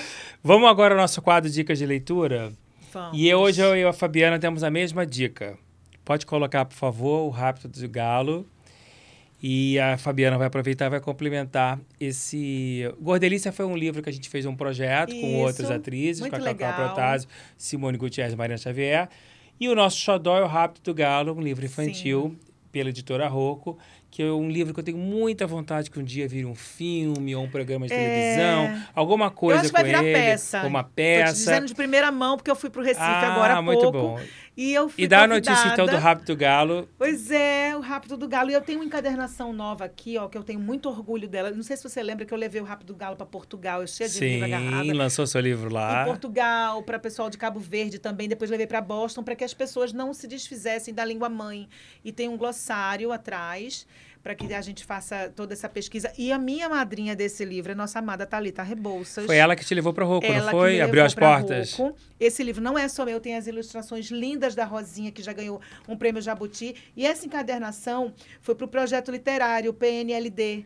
Que é um projeto do governo. É. E você sabe que não é qualquer livro que entra Não, nesse pois go- é, isso é o que me deixa com muita alegria, porque era um sonho para mim. Quando eu estava na escola, que eu via que tinha aquele projeto é, que a gente tinha os livros paradidáticos, né? Sim. Eu ficava feliz que tinha a droga da obediência, que a Sim. gente tinha que ler e tal. E eu pensava, um dia eu vou escrever um livro, que eu fazia muito bem em redação, modéstia à parte, eu, eu era boa em redação. Você sempre escreveu muito bem, Fabiana. Eu gostava, eu sempre gostava. E, mas é cheio de reticências, vírgulas e suspiros, minha, minha escrita. Mas eu queria transportar as pessoas, né? Um pouquinho para o mundo que eu enxergava, para onde eu queria olhar. E eu acho que quando eu mergulhei, o Chico, meu primo, né? Chico Amorim, Quero falar até dele. o Chico me, me falou, Fabiana, você gosta tanto do carnaval, você fala tão bem, por que você não faz alguma coisa? E o Galo da Madrugada é um bloco um, que está catalogado no Guinness Book e é das minhas memórias de Recife. E eu acabei fazendo esse livro onde tem estilogravura, onde tem chita, onde tem esse glossário aqui atrás, que a gente fala um pouquinho dos ícones do nosso Qual folclore. é a história do bloco do Galo? Eu não sei te dizer assim como é que ele surgiu, mas era o, o Galo da Madrugada. Ele, ele surgiu há muitos anos atrás e era uma agremiação pequenininha que o seu Rômulo, o seu Enéas começou, depois o seu Rômulo, que era filho dele, deu continuidade e a família toda faz essa, a gente chamava de troça, né? Que é como se fosse um, um bloquinho pequeno e, e isso foi tomando um, um- um vulto tão grande que foi catalogado no Guinness Book. Nossa, você, tem ideia quantas pessoas participam? Ai, mais de Que a imagem de cima, quando mostra. Paulinho, você sabe, um milhão de foliões na Jura? rua, no mínimo. É, Sabe o Bola Preta? Sim. Eles têm essa coisa do Bola Preta, mas é, tá tudo certo, porque o Bola Preta é aqui, o Galo da Madrugada É lindo lá. demais. Espero que um dia a gente é. possa fazer Essa né, união. o Galo da Bola Preta. e assim, é maravilhoso, porque é uma coisa de reverência, o carnaval pernambucano. A gente tem. Eu fui homenageada já no Galo da Madrugada e foi assim, uma emoção muito grande. E eu pude, com esse livro, é, fazer uma ode, né? Nossa, uma história de incrível. amor pela minha cultura. E que isso muito bom saber que vai virar peça de teatro. Vai Parabéns, virar, que- que Fabi. Chico escreveu. Ah, muito isso vai bom. ficar para sempre na minha vida, Muito Marco. bom.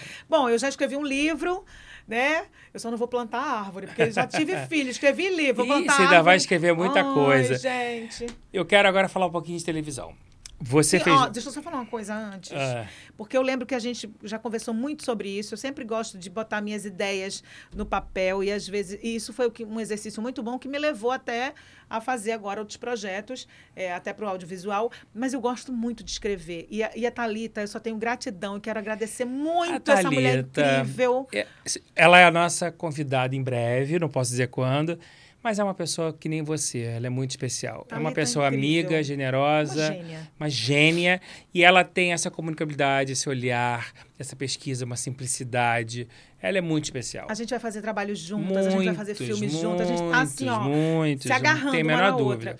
Mas eu quero te dizer que eu tô ainda naquele projeto que eu não consegui terminar ainda, que se chama Mães com Açúcar. Você sempre fala nele, que é receitas das. Ai, né? eu amo, que é um livro de. É, é um, é um livro de receitas disfarçado, mas que é o que é. Que são histórias e Histórias receitas, de né? avós, De e avós. receitas, e de relacionamentos, e de fotos. É aquele livro que tem cheiro de casa de vó. Com gosto Nem de conta muito para não pegar a ideia, Não, mas a gente tem, tem que fazer esse tudo. livro sim. Mas tem que sair tem esse que sair livro. esse livro. né? Vamos focar nisso. E eu tô só lembrando disso porque o que é E mãe esse título é açúcar? lindo. Tá registrado, viu, gente? É avó. Nada mais é mãe É com lindo, açúcar. É avó. lindo.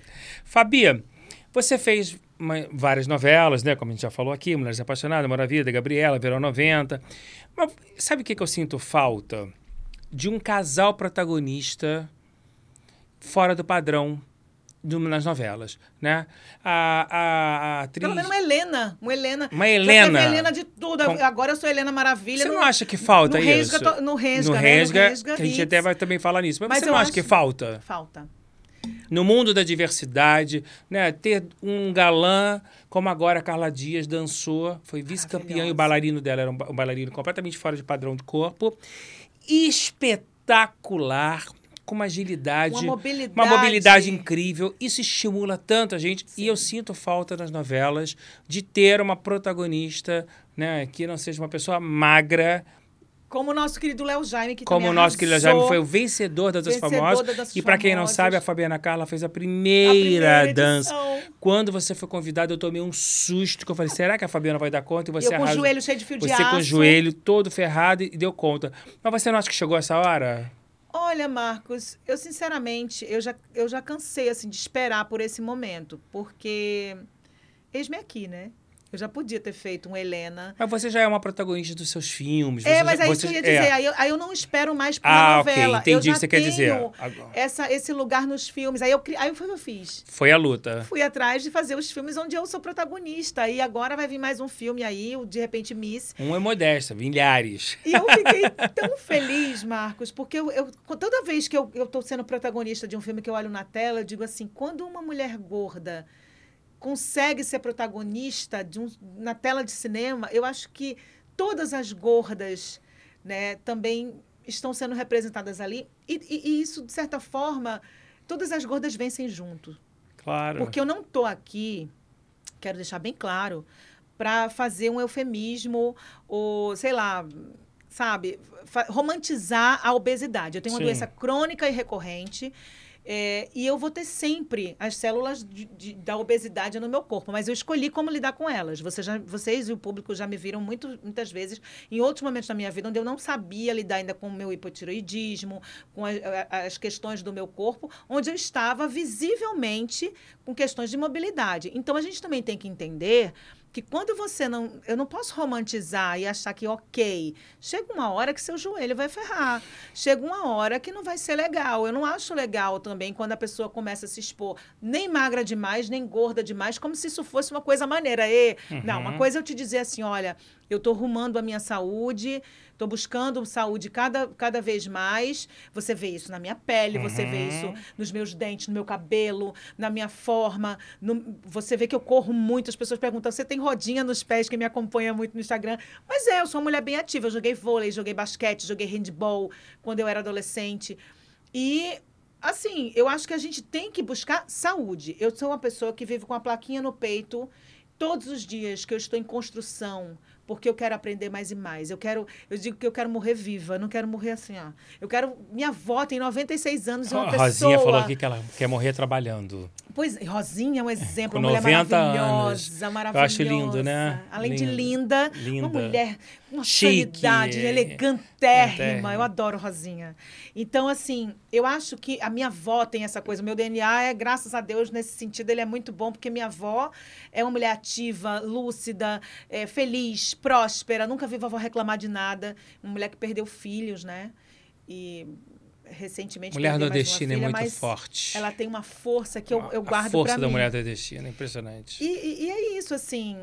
E- quero... e mediante a isso, então, assim, acho que o Resga Hit mostrou uma nova Fabiana. Mostrou. Né? Trouxe, trouxe. E a- devido ao sucesso, nós vamos começar a rodar agora a segunda temporada, graças a Deus.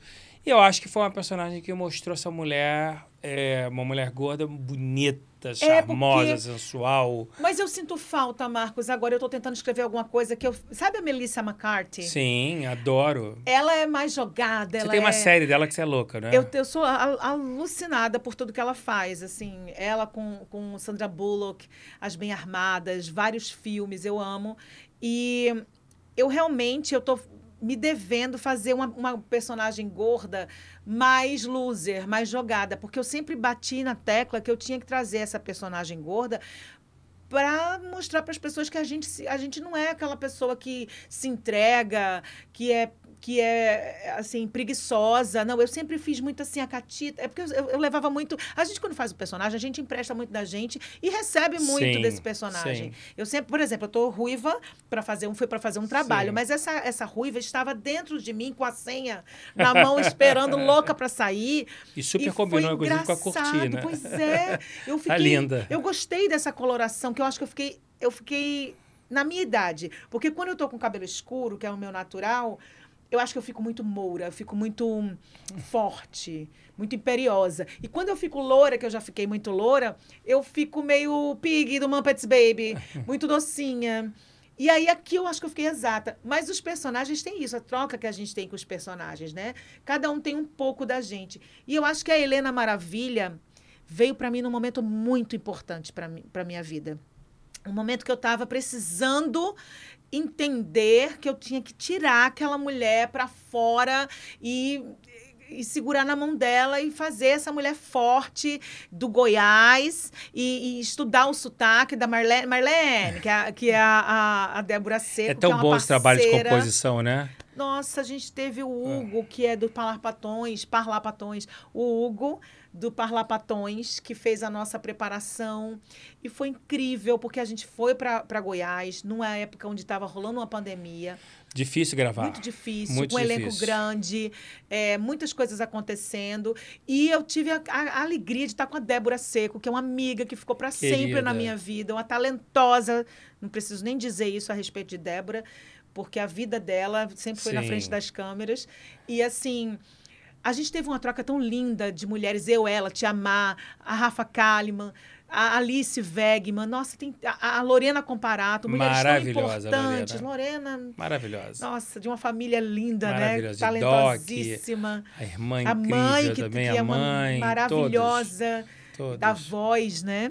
É uma série muito gostosa e é muito bom esse trabalho de composição e é um Brasil que estava pouco explorado? Exatamente. Né? E, e aí a gente recebeu isso no colo, a gente teve que se acomodar ali, o elenco maravilhoso, que eu não, não, não, paro de dizer. A gente um fez beijo para Hernani Moraes, que é da Talent. Eu amo Hernani. É. Ai, como eu amo o Hernani. Gente, eu até não devia ter falado aqui nomes, porque eu vou, eu vou até mas é, faz deixar parte. De, é. de falar de alguém. Mas o Hernani é uma surpresa deliciosa, porque a gente ficou muito mais brother, muito mais parceiros, assim. E tinha uma galera ali, o Mohamed, que Mohamed é meu amigo, querido, que eu amo. Hamedinho meu remédio. E a gente se divertiu tanto fazendo, a gente fez uma, uma parceria tão linda, a gente tem um grupo até hoje, que a gente se afaga, se ama. Tá tendo até rebelião, tá? Tá ah, é? rebelião, porque eu não tô indo pra terceira temporada, talvez, mas vou cutucar ele, tá, gente? Pra gente ver se vai pra terceira. E Trabalha aí, muito. É, mas aí a gente tem tudo isso, assim, foi um trabalho muito bonito. Eu acho que é, os personagens também trazem esse resgate pra gente, às vezes em momentos que a gente nem sabe que essas gavetas precisam ser abertas, mas a predisposição é importante, né, Marco? A gente é barro sim, e a arte vem sim, sendo o oleiro. Total. Vamos falar então no seu momento Amazon, né? Que é um momento que foi muito novo na sua carreira, porque você sai de uma emissora depois de muitos anos. Graças a Deus a gente tem um contrato que permite fazer os dois simultaneamente. Sim. E, mas te dá um espaço muito nobre, porque você vira não só uma atriz, você já vinha exercendo a, a produtora no cinema, como a gente já falou do Lucy Creed, a gente vai falar mais um pouquinho. Mas a Amazon está te permitindo você, na verdade, exercer a criadora, a showrunner, se trazer o seu Chico Amorim, seu primo maravilhoso, que é nosso autor, que eu adoro. E acho que é um momento muito é, privilegiado e de muito amadurecimento, porque você está participando de várias salas de redação, é. você está entendendo a construção de um processo de trabalho, de criação de série, de filmes. Qual é a experiência que você tira disso tudo que você está vivendo agora, nessa nova etapa da sua vida? Primeiro que é um prazer.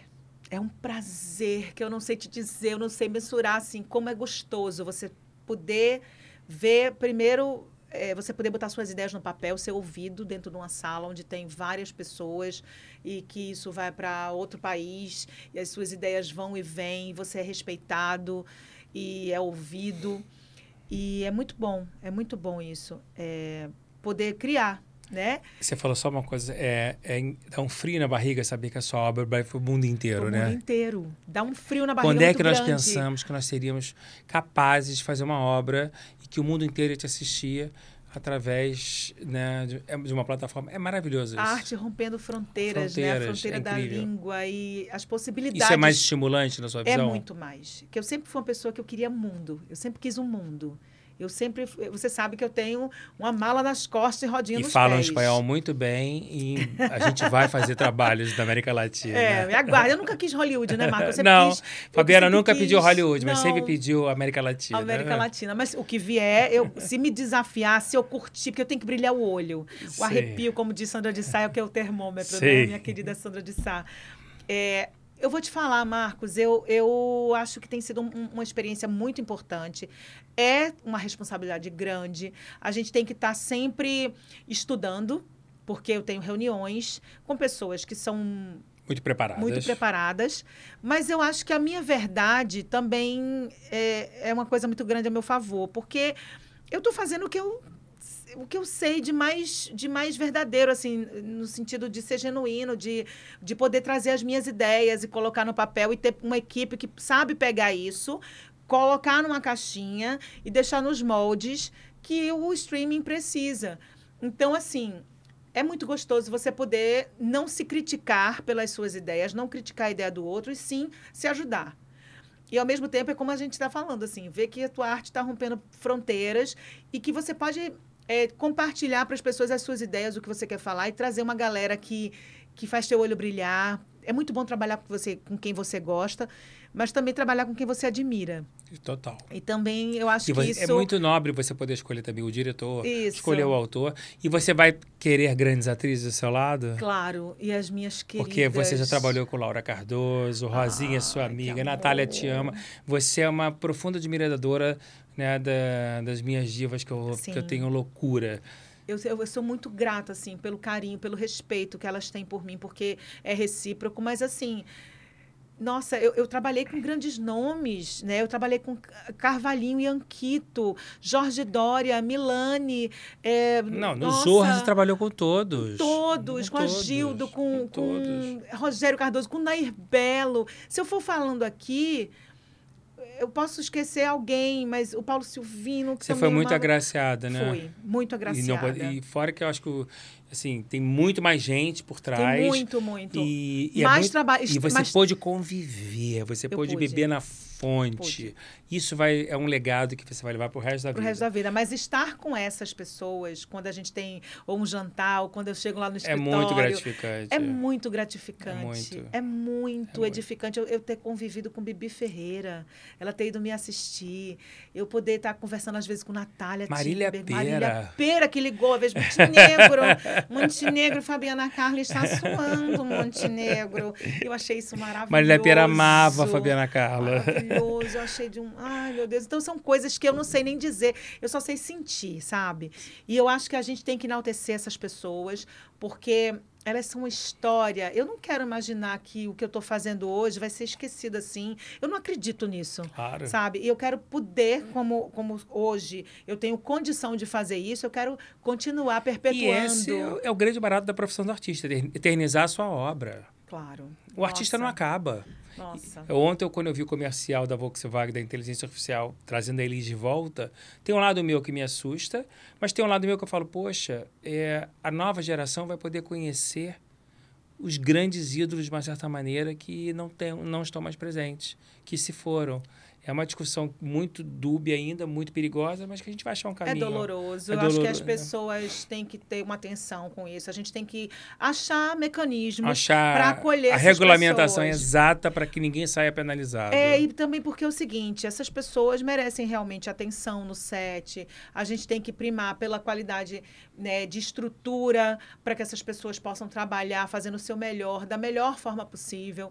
Porque às vezes também a gente está num momento em que as pessoas estão meio que sem entender direito como é que vão fazer as produções, as pessoas voltaram muito Então, ávidas. sem saber entender Então, sem quem é saber- artista, quem é digital influencer, quem é E celebridade. tem espaço para todo mundo. E tem espaço para todo mundo, mas tem que saber que é cada um né, no seu quadrado. É, que tem histórias de vida diferentes, assim, que... que Tem trajetórias geração- e trajetórias. Trajetórias, trajetórias. Tem que se respeitar. né? Até a gente, como artista, Claro. tem que entender que tem fulano... Ai, fulano tá ali, mas fulano tem uma história para estar ali. Segura a tua onda, né? Você Segura um vem aí com o segundo semestre, como sempre, com muito trabalho. Vem um- vamos lançar o De Repente Miss, que é um filme Sim. da Daniele Valente. Minha amiga Não, amada, querida, que escreveu pensando amada, em mim. Para você, uma protagonista. E você volta aos palcos agora com Na Mesa de Bar. Né? Essa mesa de Essa bar. mesa de bar, que você adora cantar, você fez até o. Popstar e você canta lindamente. Você vai voltar a fazer turnê no Brasil. E eu queria que você falasse um pouquinho do prazer de voltar aos palcos cantando. Ai, Marcos, eu acho que. Eu até liguei para você, né? Você sabe disso. Ai, nervosa. Eu, eu- eu morro de rir, porque eu, eu falo com o Marcos, às vezes, eu inquieta. E ele é que é meu termômetro para me acalmar. A gente arenga às vezes, que ele diz: não precisa disso, isso você não vai. Eu falo: não, Marcos, mas eu quero. Enfim. Mas no final das contas, você administra a minha loucurinha, né? Até porque.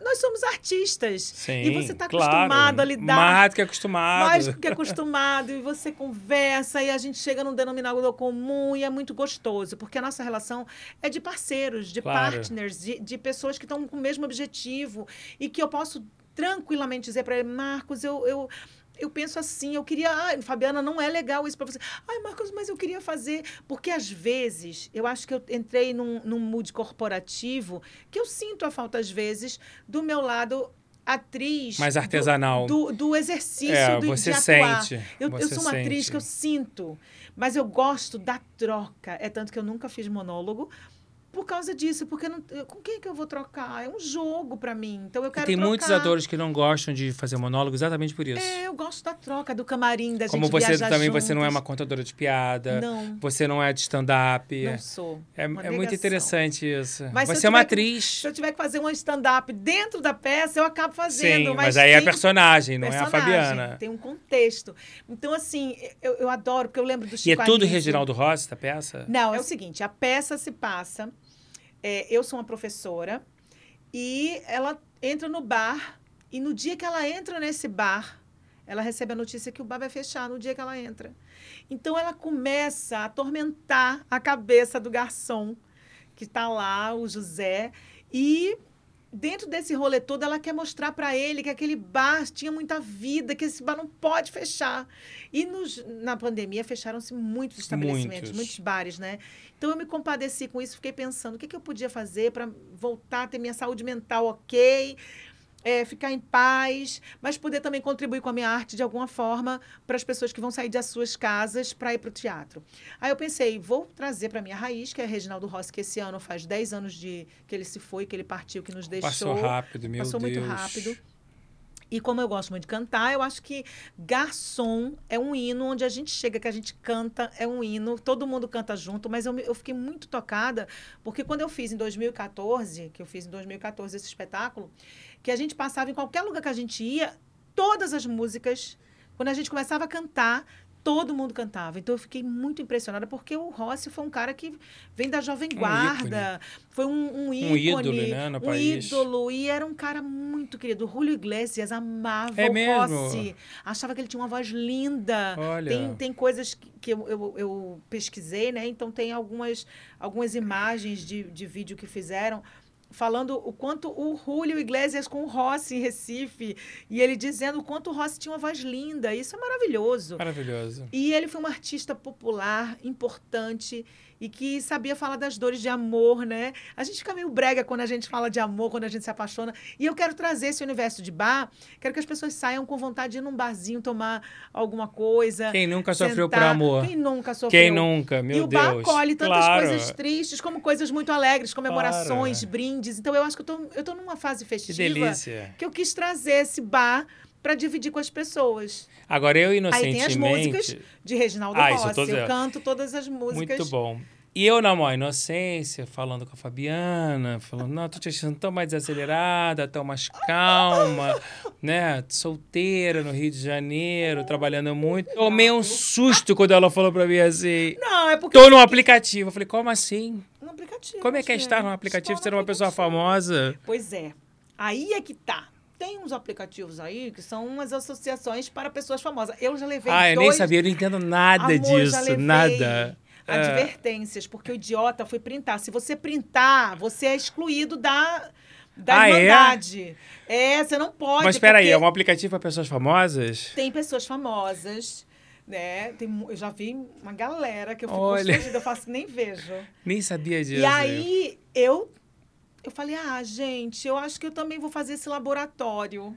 Aí eu falei, aí, aí eu achei engraçadíssimo, porque um cara botou assim pra mim, eu te acho linda, tal, e eu já tava bem animadinha. Aí falou assim pra mim, você não precisa estar nesse aplicativo. Aí eu fui até grossa, eu falei assim, eu não preciso da sua opinião. É, claro. Desculpa, eu já tava pilhada, porque é muito difícil para uma mulher na minha idade, que tô fazendo quase 50, e tô com 40, esse ano eu faço 48. E uma mulher que é vista, que é conhecida, é muito difícil, Marcos, Claro. a gente paquerar no mundo de Claro. hoje. Mas é claro que do jeito que eu me atualizo... Até porque tem um homem que às vezes olha pra você, ele pode olhar até como um olhar de fã e pode te confundir. Isso. A E- mulher famosa tem esse problema. E, a e eu sou uma mulher que eu sou...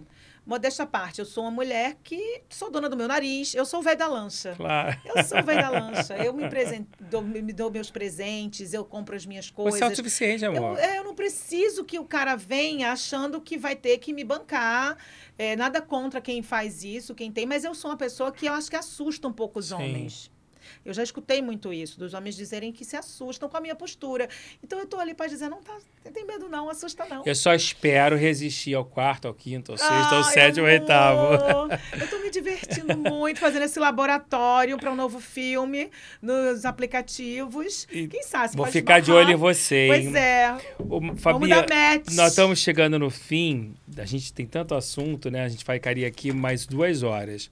Mas tem duas coisas que, que a gente ainda vai fazer antes de terminar, mas tem uma coisa que eu não quero deixar de esquecer de falar, que é o palhaço. É uma cena. E foi uma cena rápida, mas o Celton Uma cena. teve uma, uma doçura, um olhar tão E todo mundo que fala sobre a sua carreira fala do palhaço, como se o palhaço fosse um papel de que você tivesse um papel monstruoso. Foi exatamente o que aconteceu com a Marília Pera quando ela fez Pichote. Ela ganhou um prêmio internacional e assim- ela tem uma cena no filme, uma cena grande de 15 minutos. Então, o que eu quero dizer com isso é: atores têm que prestar atenção que às vezes não é tamanho, não é qualidade. A oportunidade pode bater na sua porta com uma coisa infinitamente menor e você fazer daquele limão uma limonada.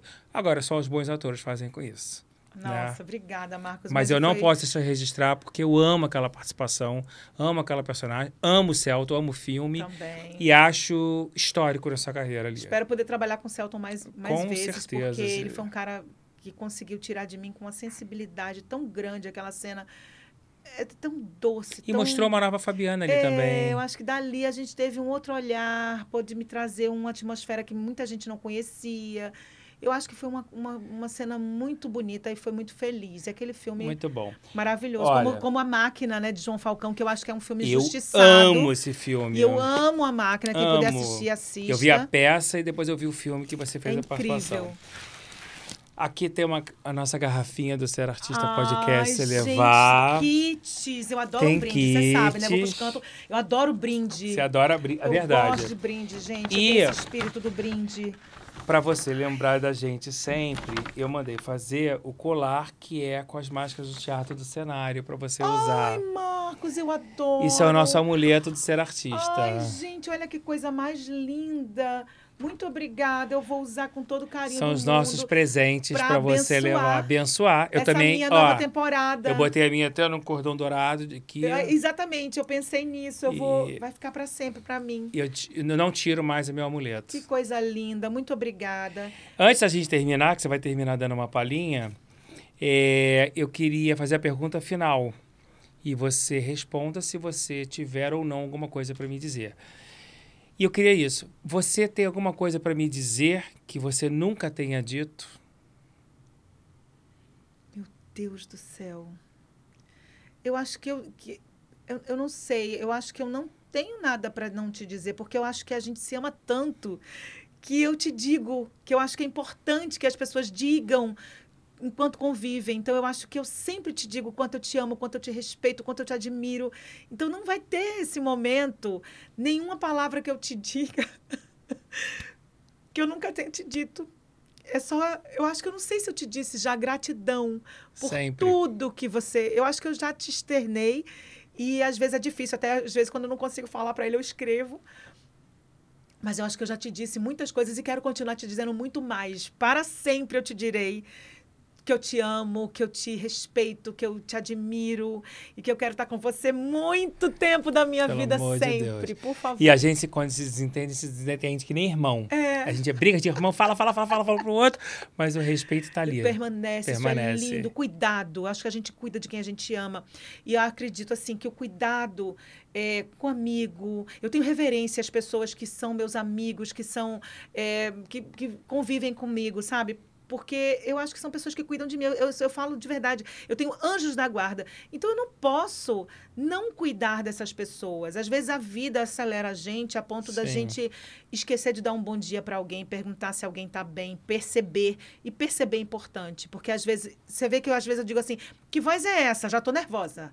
Já tô Você nervosa. sempre preste atenção nisso. Você sabe com quem eu aprendi isso? Com as grandes atrizes. Porque como eu cuido delas muito além do trabalho, né? Com médicos, indicações, é, momentos familiares, já fiz enterros de familiares. Eu aprendi muito o cuidar. O cuidar do outro, independente do retorno financeiro, do retorno de trabalho. É mais do que Está na minha né? natureza, né? E a gente está perdendo isso. E a gente conseguiu manter. Graças Amém. a Deus. Para terminar, eu quero que você dê uma palhinha e eu Oh. quero te dizer que foi incrível esse momento com Foi você. pra você. Foi maravilhoso. Você é autêntica e verdadeira como você sempre foi. Estão vindo realmente as pessoas que eu tenho um laço de afeto, um pacto de vida, verdade. né? Um pacto de amor, que é o que eu acredito.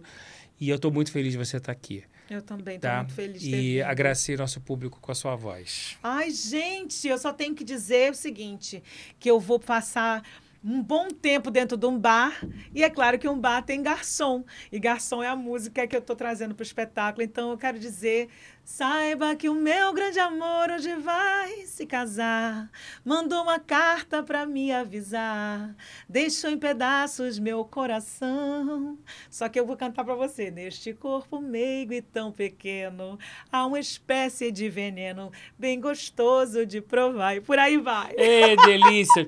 Um beijo, minha gente. Até semana que vem, quarta-feira, às 8 horas, no Ser Artista Podcast, nosso canal no YouTube, em todas as redes sociais, uma grande estrela, uma grande amiga presente.